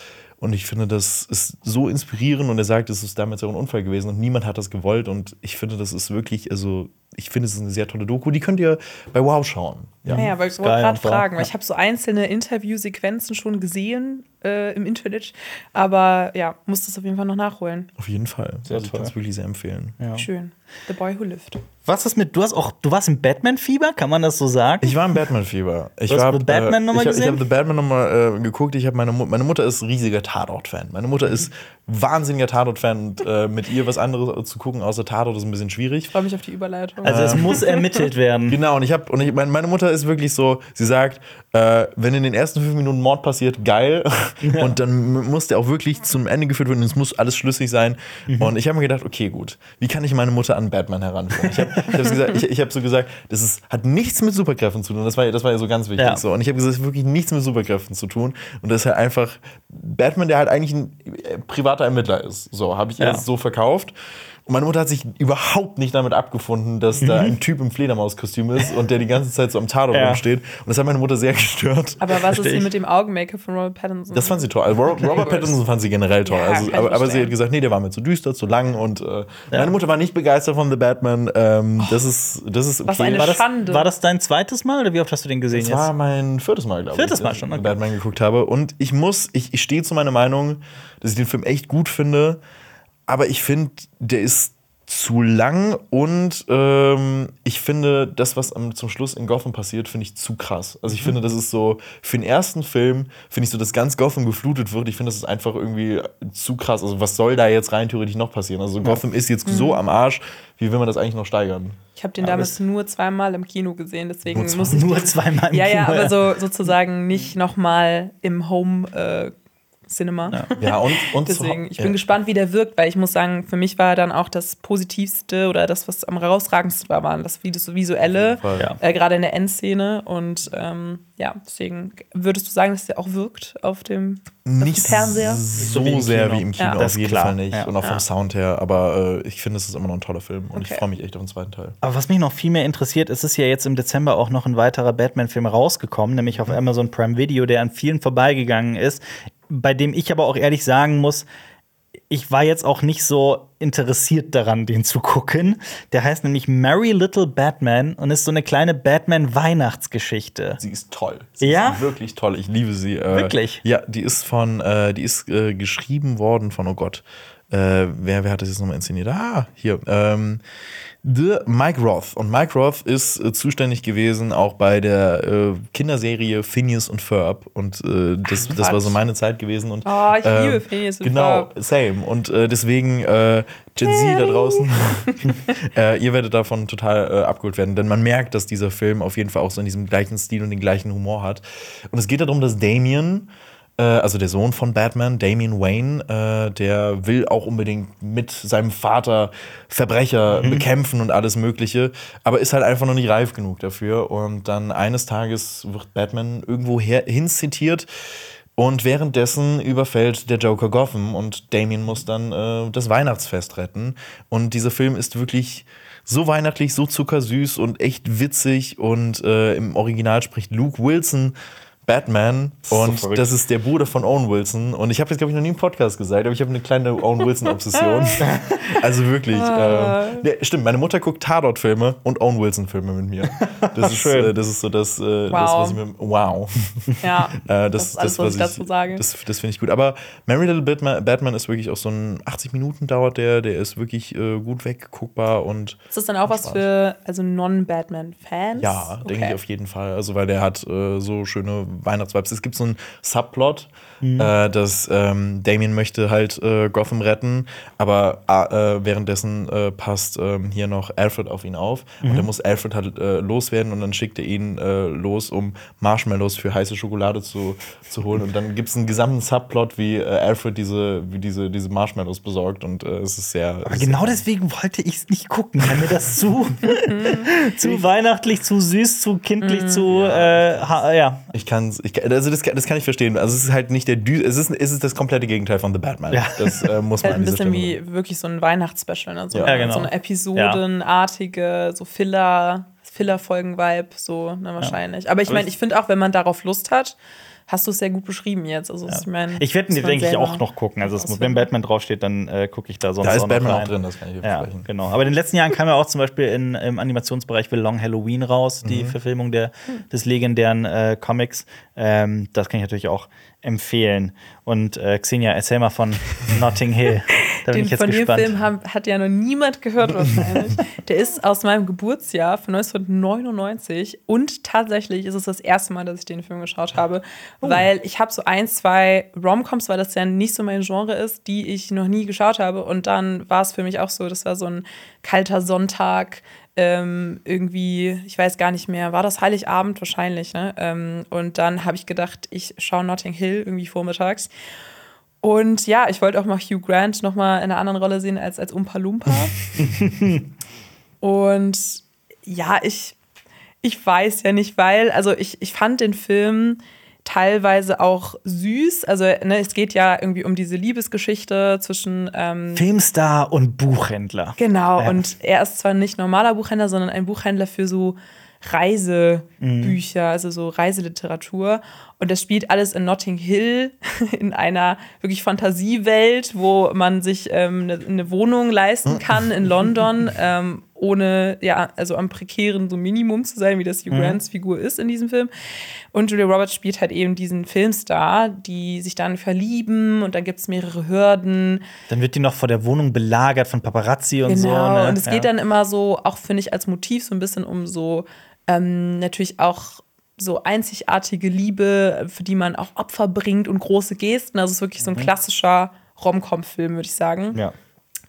Und ich muss aber sagen, also ich Das ist ja auch der Prototyp Rom-Com-Film, ja. der Prototyp Rom-Com-Film. Und der ist ja schon auch irgendwie ein bisschen Filmgeschichte. Also ich finde teilweise Szenen, Mhm. Definitiv. die ich auch immer schon mal in Essays oder so gesehen habe, wo dann Hugh Grant durch diese einzelnen Jahreszeiten zum Beispiel läuft. Die fand ich wirklich nett. Oder auch ähm, am Ende, äh, nee, das ist gar nicht in dem Film. Egal, aber auch Rhys Ivans, ja, ich wollte gerade sagen, das ist alles so interchangeable, nein. Rhys Ivans als ähm, hier Mayo essender Mitbewohner, Genau. wirklich mein Highlight, fand ich richtig lustig. Ich fand, es war, ähm, hat mich sehr unterhalten.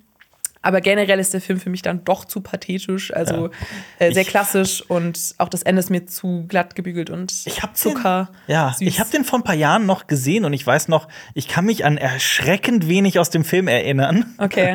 Und das Ja. spricht schon Bände bei ja, mir immer. Ja, ich, ich muss auch sagen, ich, das ist halt dann auch nicht unbedingt meins. Das muss, das habe ich dann auch noch mal gemerkt.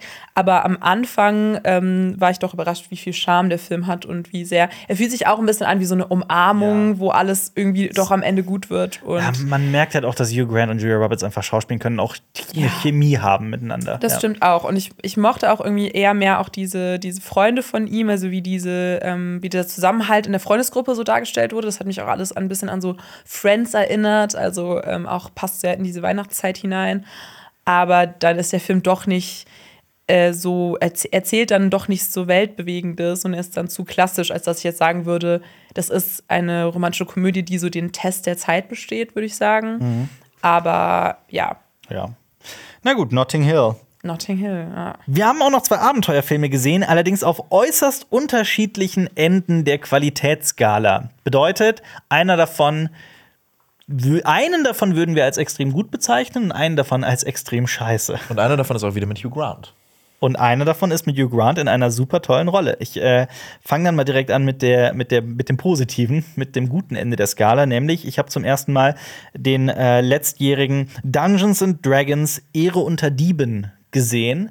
Gerade sind ja viele im Baldur's Gate Fieber. Ähm, auch das spielt ja in der Welt von D&D und dieser Film heißt Anna Among Thieves und dreht sich um, boah, kriege ich die Handlung noch zusammengefasst? Es geht um Chris Pine, der ein Dieb ist und dessen boah, fuck, was passiert denn nochmal? Der wird bei einem bei einem Raubzug wird er festgenommen und von seiner Tochter getrennt und als er aus dem Verlies wieder rauskommt, tut er alles, um wieder mit sich mit seiner Tochter zu verbünden, zu vereinen. Ja, die jetzt bei einem Ziehvater ist, der von Hugh Grant äh, Genau. gespielt wird. Und der ist mittlerweile Bürgermeister von, einem, von, einer, von einer Stadt.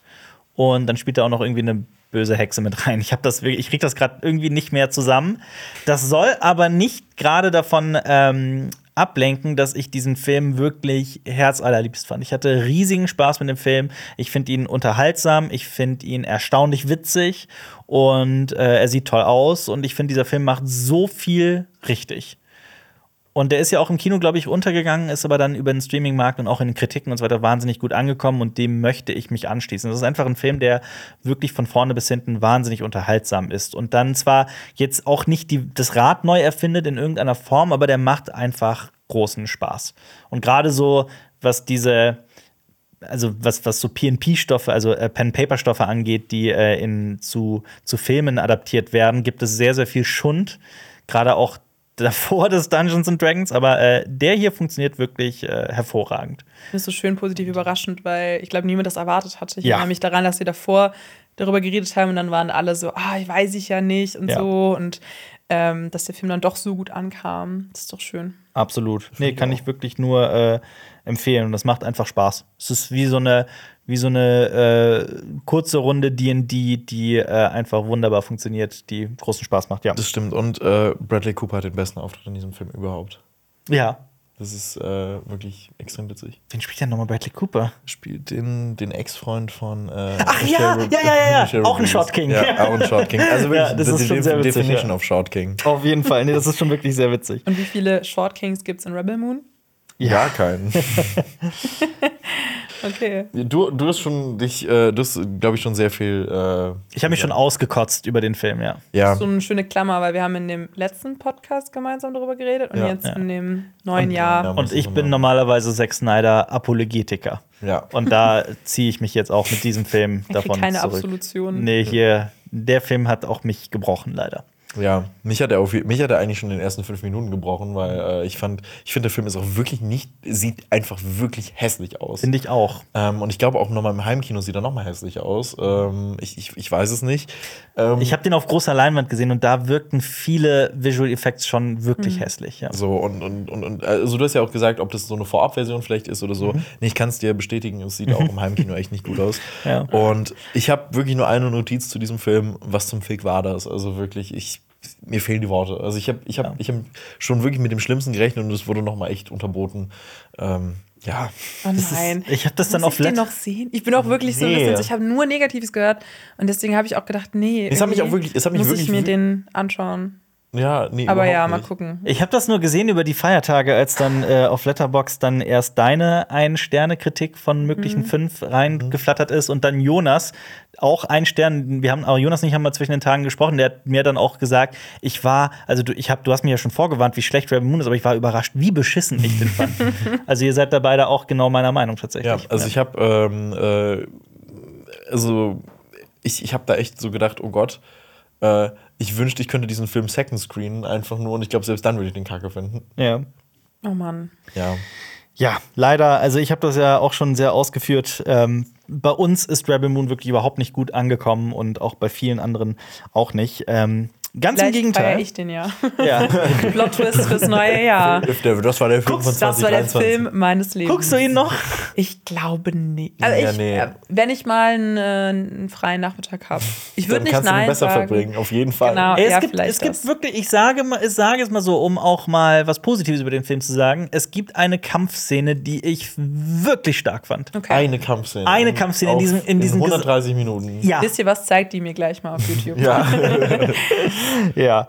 Ähm, damit kommen wir zu den Starts der Woche. Anfang Januar und ich habe gleich fünf Filme mitgebracht, von denen wir direkt mit einem wirklichen Kracher einsteigen. Am 4. Januar erscheint nämlich im deutschen Kino ein Film, der in Japan schon seit Juli raus ist und in vielen anderen Ländern auch schon seit längerer Zeit. Es ist, also hierzulande kommt der wirklich äh, sehr spät raus. Es ist der diesmal vielleicht wirklich letzte Film von Hayao Miyazaki, der jetzt mittlerweile auch schon 83 Jahre alt ähm, nee, 82 ist er. Er wird, jetzt, er wird jetzt aber am 5. Januar wird er 83. Also heute. Ja, quasi. Happy Birthday. Happy Birthday, Hayao Miyazaki. Ähm, und er arbeitet an diesem Film schon seit sieben Jahren, seit 2016. Also, das ist wirklich auch äh, heftig. Er habe angeblich noch nie so hingebungsvoll an einem Film gearbeitet. Und das heißt bei Hayao Miyazaki eine ganze Menge. Der Film heißt Der Junge und der Reiher. Und Xenia, du hast den Film schon gesehen, ne? Ich habe den Film schon Dann gesehen. übergebe ich mal. Ich habe mich erstmal so sehr auf den Film gefreut. Also ich äh, liebe Studio Ghibli-Filme, Hayao Miyazaki-Filme. Ich habe zwar nicht alle gesehen, aber schon zum Großteil. Und ähm, ich habe da auch so meine Lieblingsfilme. Und deswegen war ich dann auch als der Junge und der Reihe, ich glaube, das war sogar das erste Screening in Köln, kurz vor Weihnachten. Da habe ich gesagt, ich, ich äh, setze mich in diesen über prall, prall, prall überfüllten Kinosaal. Und ich war am Ende etwas enttäuscht, tatsächlich. Ähm, aber erstmal muss ich auch sagen, alles, was man über diesen Film sagt, ist Meckern auf hohem Niveau. Also es ist trotzdem ein Studio Ghibli-Film, der so starke Bilder hat, die in so einem in so einer wirklich so einer zauberhaften Welt spielen. Also es geht um äh, den kleinen Mahito, also einen Jungen, der früh seine Mutter verloren hat. Ähm, das Ganze spielt auch ähm, während eines Krieges, also ähm, oder nach einem, kurz nach einem Krieg. Und ähm, er begegnet dann in so einem alten Landhaus ähm, von der neuen Frau seines Vaters, die auch äh, von seinem Vater schwanger ist, diesem Raya. Und dann äh, begibt er sich auf so eine Reise in eine Welt. Also das ist so typisch, wie man jetzt hier schon raushört. Ja, also es, Hihiros Reise ins Zauberland. Genau, also ja. es ist, ist äh, wirklich str- verströmt einfach dieses Studio Ghibli-Atmosphäre und diesen Zauber. Und ich finde auch hier nochmal, wie so Soundtrack und Bilder ineinander greifen, ist echt grandios. Also ich habe auch nochmal am Anfang, ähm, hatte ich so richtig Bock auch auf den Film und mich so hineinzuziehen, immersiv. Aber dann in der zweiten Hälfte wird es auch von der Handlung her sehr konfus und stellenweise sehr surreal. Und das muss man mögen. Und ich glaube, dass mir zum Beispiel persönlich mehr so ein konsequentes Thema und eine Aussage in seinen Filmen mehr gefällt, als, also wie zum Beispiel in Chihiros Reise ins Zauberland oder auch Kikis kleiner Lieferservice. Ich weiß nicht, ob ihr den Film gesehen Ja. habt. Ähm, das ist auch mein Lieblingsfilm von ihm. Und die vielleicht dann auch emotional ähm, mehr auf so mit den Figuren ähm, mehr näher an die Figuren rantreten. Und der Film, der ist sehr distanziert in vielerlei Hinsicht, obwohl diese ähm, Hintergrundgeschichte von der, dem Protagonisten uns berühren soll, hat das der Film für mich leider nicht geschafft. Und am Ende hat mir ein Fokus gefehlt. Und deswegen ist er für mich eher einer der schwächeren Miyazaki-Filme, was mich voll überrascht hat. Gerade weil das ja so einer, wahrscheinlich sein letzter sein wird. Und ich eher das, so das Gefühl hatte, der auch in dieser Welt, die so, so viel und so vollgestopft ist, fühlt sich eher so an, als würden da ganz viele Themen von seinen letzten Filmen so reingepackt worden sein, ohne dann wirklich ähm, so eine kohärente Aussage oder Botschaft zu treffen. Das fand ich ein bisschen schade. Ähm, ja.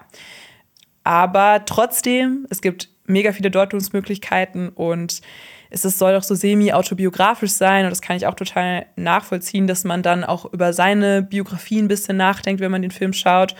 Und ich finde das auch voll schön, weil da habe ich dann auch noch mal im Nachhinein viel drüber nachgedacht, dass es viel auch um so Welten erschaffen geht in dem Film und dass dann er auch vielleicht selber seine Rolle hinterfragt als Weltenerschaffer.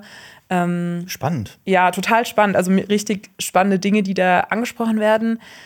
Aber ja, ich muss schon sagen, so die erste Stimmung nach dem Kinosaal war eher, ich bin ein bisschen überfordert und ich hätte mir, glaube ich, gewünscht, dass der Film ein paar Dinge klarer umfasst, als er es doch getan hat. Könntest du dir vorstellen, dass du den Film vielleicht bei einem Rewatch noch mehr ins Herz schließt? Ja, kann ich mir vorstellen. Ich gehe auch Sonntag noch mal rein tatsächlich, dann auch auf Deutsch, weil ich habe den halt im äh, Originalton mit Untertiteln geschaut. Ja.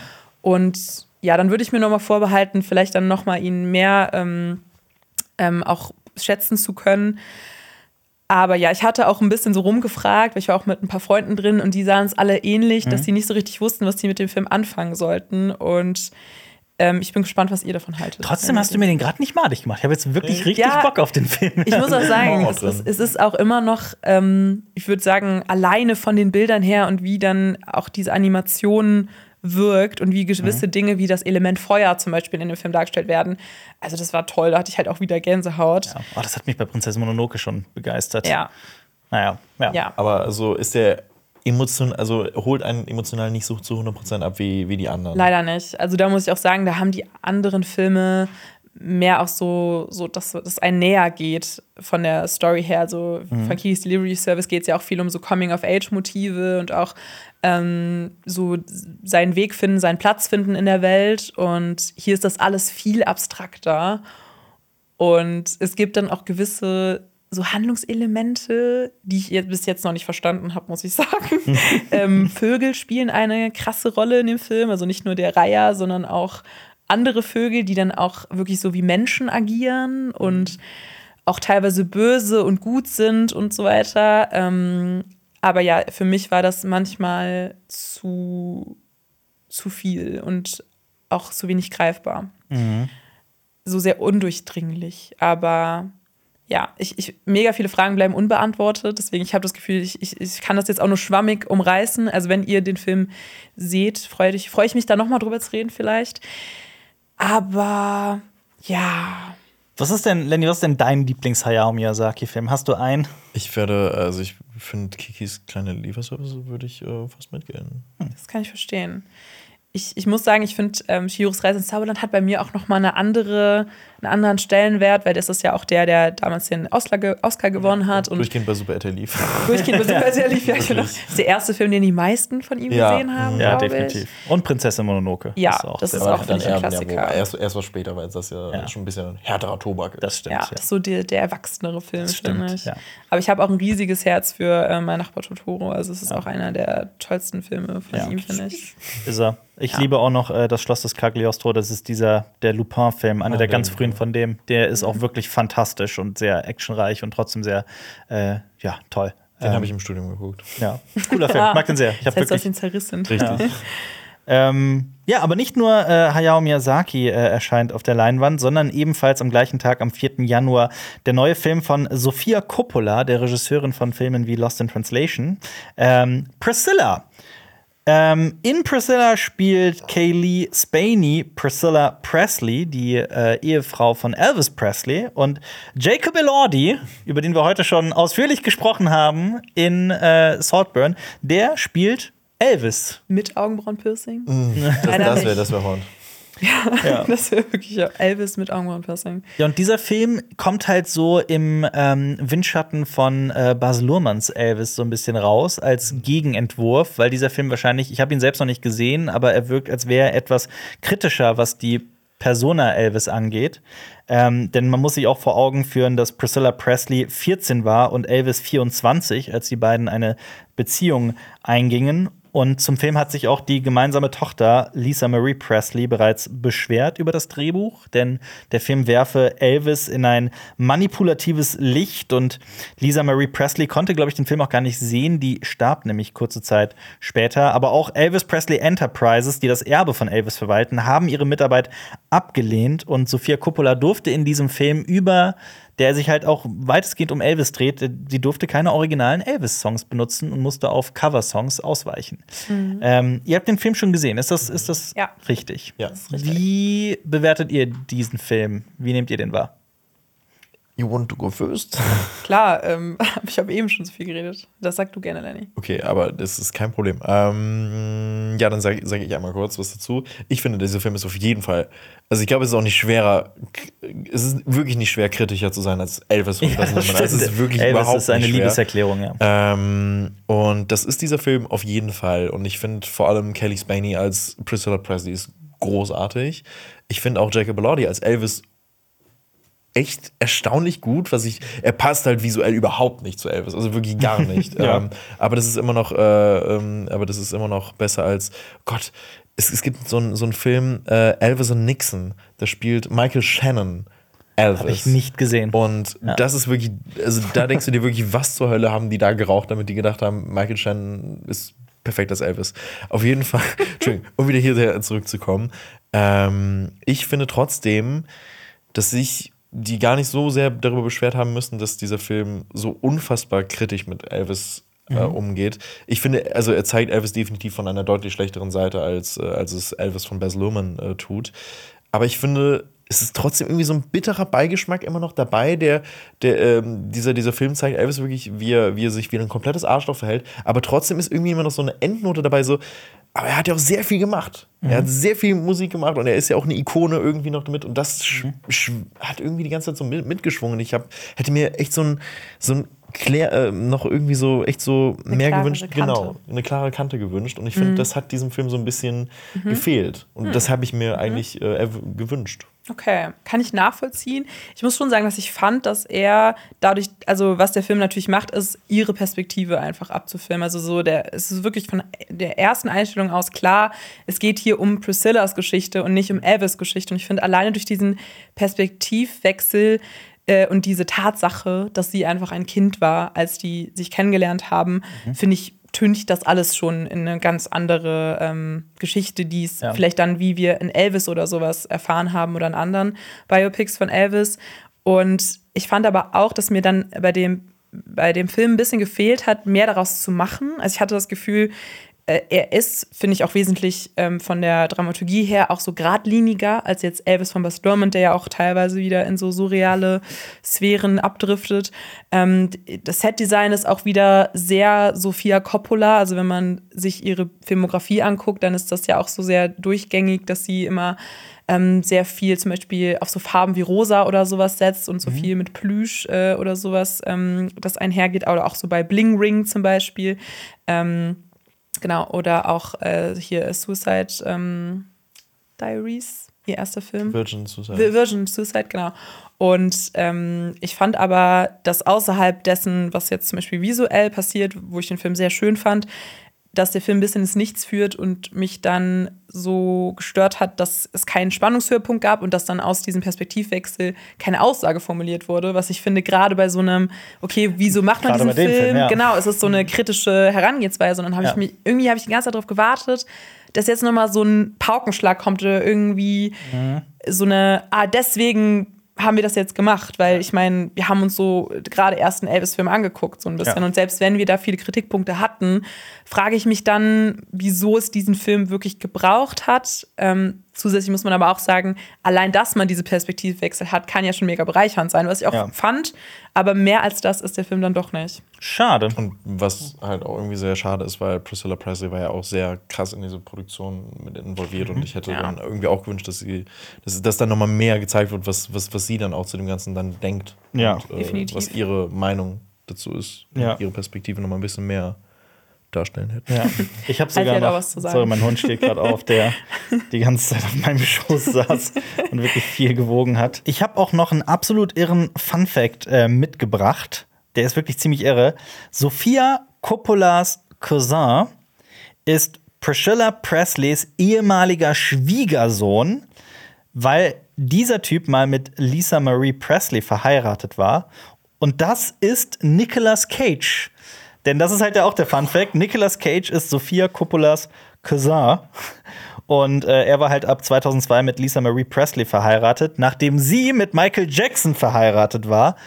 Aber das dann auch nur für vier Monate. Also ähm, eine wirklich äh, irre Geschichte. Aber ja, das ist Priscilla. Kommt allerdings auch, auch wenn der bei uns jetzt nur so Medium ankam, kam in der internationalen Filmkritik wirklich hervorragend an und auch auf Filmfestivals. Ganz im Gegensatz zu Next Goal Wins startet ebenfalls am 4. Januar im Kino ein Film mit Michael Fassbender von dem sehr bekannten Regisseur Taika Waititi.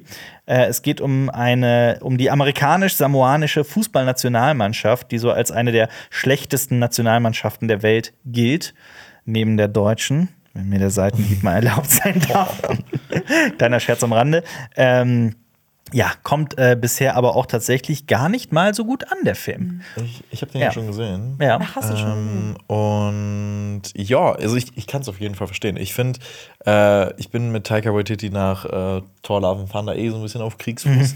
Ich fand es aber ganz witzig, wie die diesen Film ähm, vermarktet haben. Und äh, die haben dann so geschrieben, von dem Regisseur, der den Teen Choice Award für Thor Love and Thunder verloren hat. ähm, und ich fand das irgendwie, ich fand das, sehr, ich fand das sehr, sympathisch, sehr sympathisch. Sehr. Und ich finde, dieser Film ist, erzählt gar nichts Neues. Es ist wirklich so sehr stereotypisch, so dieses, wie man sich es wirklich vorstellt, wenn da äh, eben so ein Typ, So der eigentlich Sport- so ein genau, Sportdrama. der keinen Bock darauf hat, da zu Komödie. sein und der muss dann da sein und dann baut er aber trotzdem noch eine Bindung zu den ganzen Leuten da auf. Cool Runnings Ja. als mit Fußball. Exakt. Und ich finde, er erzählt nichts Neues, aber ist trotzdem irgendwie sehr berührend und auch schön und Mhm. ich finde, ähm, der macht, es ist sehr, sehr okay bis, bis, bis zu einem guten Punkt auch noch. Aber bei weitem von der Qualität eines Jojo Rabbit entfernt, oder? Sehr weit entfernt davon. Ähm, und bevor sich hier, also was, was ich irgendwie auch noch sehr schön finde und äh, was ich auch schon voll äh, viel gelesen habe, wo sich Leute darüber aufregen, äh, dass hier eine Geschichte von einer Trans-Spielerin erzählt wird ähm, und die gesagt haben, oh, der Film wird ja von Disney äh, vermarktet und so, natürlich bauen die das mit ein, aber das ist die reale, äh, die reale Geschichte und diese Spielerin Jaya Seola, die existiert wirklich und ich finde es sehr, sehr toll, dass sie das äh, auch so dann noch mit eingebaut haben. Hat die nicht sogar auch bei dem Film mitgewirkt? Genau, also sehr, sehr viele von den, von den Leuten haben da auch mit, mitgewirkt und ich finde, es ist, ist auch so, so toll, einfach diese, diese, diese Leute da zu sehen. Und wenn man, wenn man aber wirklich Bock auf diese Geschichte hat und nicht irgendwie darauf, dass das Ganze in so ein Drama gepresst wird, dann kann ich auch die Doku Next Goal Wins, das Spiel ihres Lebens, äh, äh, empfehlen. ähm, in dieser Doku wird dann halt die gesamte Geschichte dann eben gezeigt. Mit der hat aber Taika Waititi nichts zu tun. der hat Taika Waititi nichts Okay. zu tun. Ähm, und der Film hätte auch schon längst rauskommen sollen, also wirklich vor Jahren schon. Ja. Der Film war schon sehr lange abgedreht, aber Army Hammer hat halt in dem Film mitgespielt und dann wurden, mussten Szenen mit ihm halt nochmal neu gedreht werden und Mhm. dafür ist halt jetzt Will Arnett drin. Ach toll, ich liebe Ja, Will Arnett. Ich liebe Will Arnett auch, der so eine Ja. tolle Ich Stimme. habe gehört, dass der Film, ich weiß nicht, ob du das dann bestätigen kannst, ähm, vom Humor her so sehr krass Hit or Miss ist. Dass da Das so ist- einige ja, Szenen ist sind, die man nicht lustig findet. Exakt. Okay. Also Ja. das, ist, das ist mir auch sehr aufgefallen. Passt also aber auch irgendwie zu Taika Waititi. Ja, aber ich finde, es, es, hat, es hat nicht unbedingt diesen Taika Waititi-Humor, der so sehr Ja. auch manchmal drüber ist, Ja. sondern es, es hat einfach wirklich unlustige Gags, die so rausgehauen werden manchmal, wo man sich so denkt, das habe ich schon tausendmal gesehen. Ja. Mhm. Und du riechst auch wirklich sehr viele Gags kommen. Und ähm, das fand ich dann auch irgendwie so ein bisschen sehr schade. Also es Schade. ist wenig Taika Waititi eigentlich. Ja. Auch selbst wenn er mitspielt in dem Film. Next Goal Wins, ebenfalls im Kino gestartet. Genau am selben Tag startet aber, es starten wirklich viele krasse Kinofilme genau an dem Tag. Es startet nämlich auch Atatürk Teil 2. Das haben vielleicht viele nicht mitbekommen, aber letztes Jahr ist ähm, der, das ist, soweit ich weiß, ein Zweiteiler. Der erste Teil ist erschienen und es ist ein für die türkische Community sehr großer Film, weil die Persönlichkeit, Staatsgründer Mustafa Kemal Atatürk einfach halt so bedeutsam ist. Und jetzt erscheint eben der zweite Teil dieser filmischen Biografie, das äh, als Hinweis für alle türkischstämmigen ähm, Zuhörer und Zuhörerinnen oder alle, die sich für das Thema interessieren. Es startet aber auch, wie vorgewarnt, die generischste Actionkomödie, die ich persönlich je so, die mir so je untergekommen ist, und zwar Roleplay. Der Titel ist schon recht generisch, ähm, startet ebenfalls am 4. Januar. Der erscheint in den meisten anderen Ländern direkt auf Streaming. Hierzulande kriegt er einen Kinostart. Gegenteil von Saltburn. Ja, genau. Ähm, ja, im Cast ist Kaylee Kuoko, also was für alle äh, Big Bang Theory Fans vielleicht. Ja.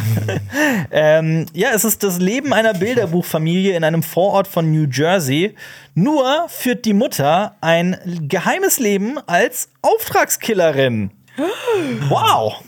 Tja, wer hätte das gedacht? ähm, als dann irgendwie sie den Versuch wagt, ihre Ehe mit Roleplay, daher der Titel, aufzupäppeln, Spicy. ja, wird sie in einer Bar von äh, düsteren Gestalten umzingelt und sie muss fliehen, um ihre Familie zu schützen und reist sogar nach Berlin. Und der Film spielt zu weiten In Teilen in? Berlin. Von, Ja, Jo- von John Wick 4. ja. ja. Der war, der war sick, der, Der der, Techno. Wer weiß, vielleicht, also mich würde es jetzt nicht wundern, wenn der nicht äh, hierzulande auch äh, in den Förderanstalten spielt. Okay. Ah, okay, ja, daher. daher. Ein Zufall, dass wieder ein US-amerikanischer Film aus äh, in Berlin spielt. Ähm, Ja, das ist äh, Roleplay.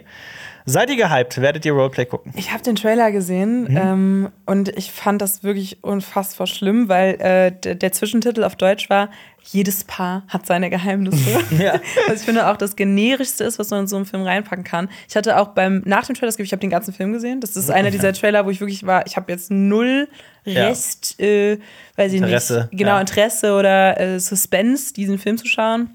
Die Ja. Kritiken sagen ja auch genau das, ne, dass dieser Film genau das ist, was man denkt, was er ist, Ja. so vom Trailer und so. Und das äh, ja, lässt einen nicht unbedingt äh, optimistisch auf Roleplay blicken, so leid es mir tut. Aber wer weiß, wir haben auch alle den Film nicht gesehen. Vielleicht tun wir ihm gerade auch großes Und Unrecht. Bill Nye spielt mit, so das ist Ja. noch ein Grund dafür, dass man sich das vielleicht angucken würde, aber. Ja, aber der kommt auch wirklich bei den Kritiken ganz oder oder auch bei der bei den bei der Kinozuschauerschaft, der kommt überhaupt nicht gut an. Okay.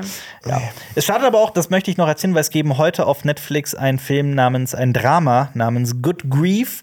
Es geht nämlich um einen Mann, der ähm, mit dem Tod seines Ehemanns ähm, kämpft und sich deswegen nach Paris begibt, um den Tod äh, zu verarbeiten. Ähm, wirkt wie ein sehr gefühlvoller Film mit Himesh Patel, den man vielleicht aus Filmen wie Yesterday kennt oder auch aus Black Mirror oder auch aus Tenet. Ähm, ja, das nur noch so als, als kleiner Tipp. Ja, ich habe da wirklich, ich habe da sehr viel Bock drauf, weil das ist das Regiedebüt von Dan äh, Levy, Levy, äh, der bei, den kennen viele Leute aus Schitt's Creek. Ähm, und äh, ja, ich finde, das ist ein äh, sehr Und da spielt auch Luke Evans mit. Ja. Und Ja. äh, das ist auch einer meiner Lieblingsschauspieler. Luke Evans Seit der ist so- Hobbit. Ja, doch, der Hobbit. Und, äh, und, äh, und ähm, als ähm, Gaston. Gaston. In, äh, er, war, er war echt ein perfekter Gaston. Ja, das stimmt. Das ist das einzige Gute an dieser Schön und das Biest-Verfilmung. Aber ja, ich freue mich auch sehr auf den Film, obwohl der auch sehr traurig wirkt. Ähm, Ja.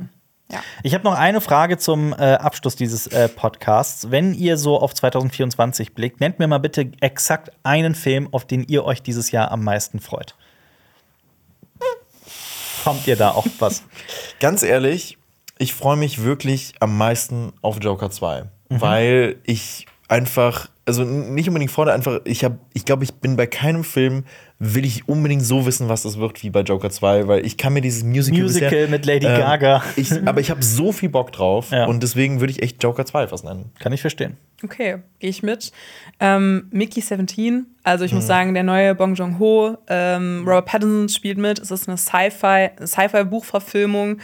Es, da spielen Klone eine Rolle und irgendwie, das heißt in dieser Welt so Kolonialisten, die so äh, Ressourcen schöpfen von einzelnen Planeten, um damit man äh, so eine Art Alternativplanet oder sowas findet, glaube ich, so wie ich das verstanden habe. Also es klingt alles wie die Voraussetzung für einen geilen Film. Ich Ja. finde richtig cool, dass Robert Pattinson so viele interessante Ja. Rollen in letzter Zeit spielt und ich glaube, bei dem Regisseur von Parasite kann man auch einiges erwarten. Auf jeden Der Fall. kommt ja im Bong März. Joon-ho kann, ja. Ja. Der, das, ist, das ist kein Hit or Miss, das ist Hit or Hit. Das ist der Regisseur, der nur Hits macht. Und was ist bei dir? Dune 2. Dune 2 natürlich. wo wir ja. mit Ressourcen von fremden Planeten wären und sowas. ja. Ja, vielen Dank fürs Zuhören. Bewertet diesen Podcast gerne positiv auf allen äh, Plattformen. Das äh, hilft uns wirklich sehr, falls euch dieser, auch dieser Podcast wieder gefallen hat. Auch an dieser Stelle wieder ein frohes Neues. Ich hoffe, ihr seid genauso gut reingerutscht wie wir mit vielen tollen Filmen und Serien und Büchern und Comics. Und äh, ja, auch dieses Jahr werden wir euch natürlich wieder begleiten und euch viele tolle Filme und Serien empfehlen, unsere Meinungen dazu abgeben, ähm, die sicherlich auch mal äh, ja, provokant und kontrovers sein werden. Aber da haben wir tierisch Bock drauf und es wird hoffentlich ein tolles Jahr. Richtig. Wir machen Randale. Genau. Schön. Die Funk Podcast Empfehlung. Bei diesem Sport guckt selbst König Fußball dumm aus der Wäsche. Weil Biathlon, Das lässt sich halt auch nicht mehr los. Wir bringen euch das Phänomen aus Skilanglauf und Schießen näher. tiefe Einblicke in die Weltcuprennen oder verrückte Statistiken. Hier plaudern die größten Stars der Szene aus dem Nähkästchen. Ich habe das jetzt nie so formuliert, dass es schon fix ist. Mein Name ist Ron. Und ich bin Hendrik vom Biathlon-Podcast Extrarunde. Bei uns wünscht sich sogar die zweifache Gesamtweltcup-Siegerin Dorothea Viera noch was. Ich möchte nur ein Prozent von Johannes haben. Nur eine Prozent. Also, die Extrarunde ist nicht nur für Biathlon-Fans. Hört doch einfach mal rein. America, are you ready? Biathlon is coming to New York. Und wir in eure Ohren.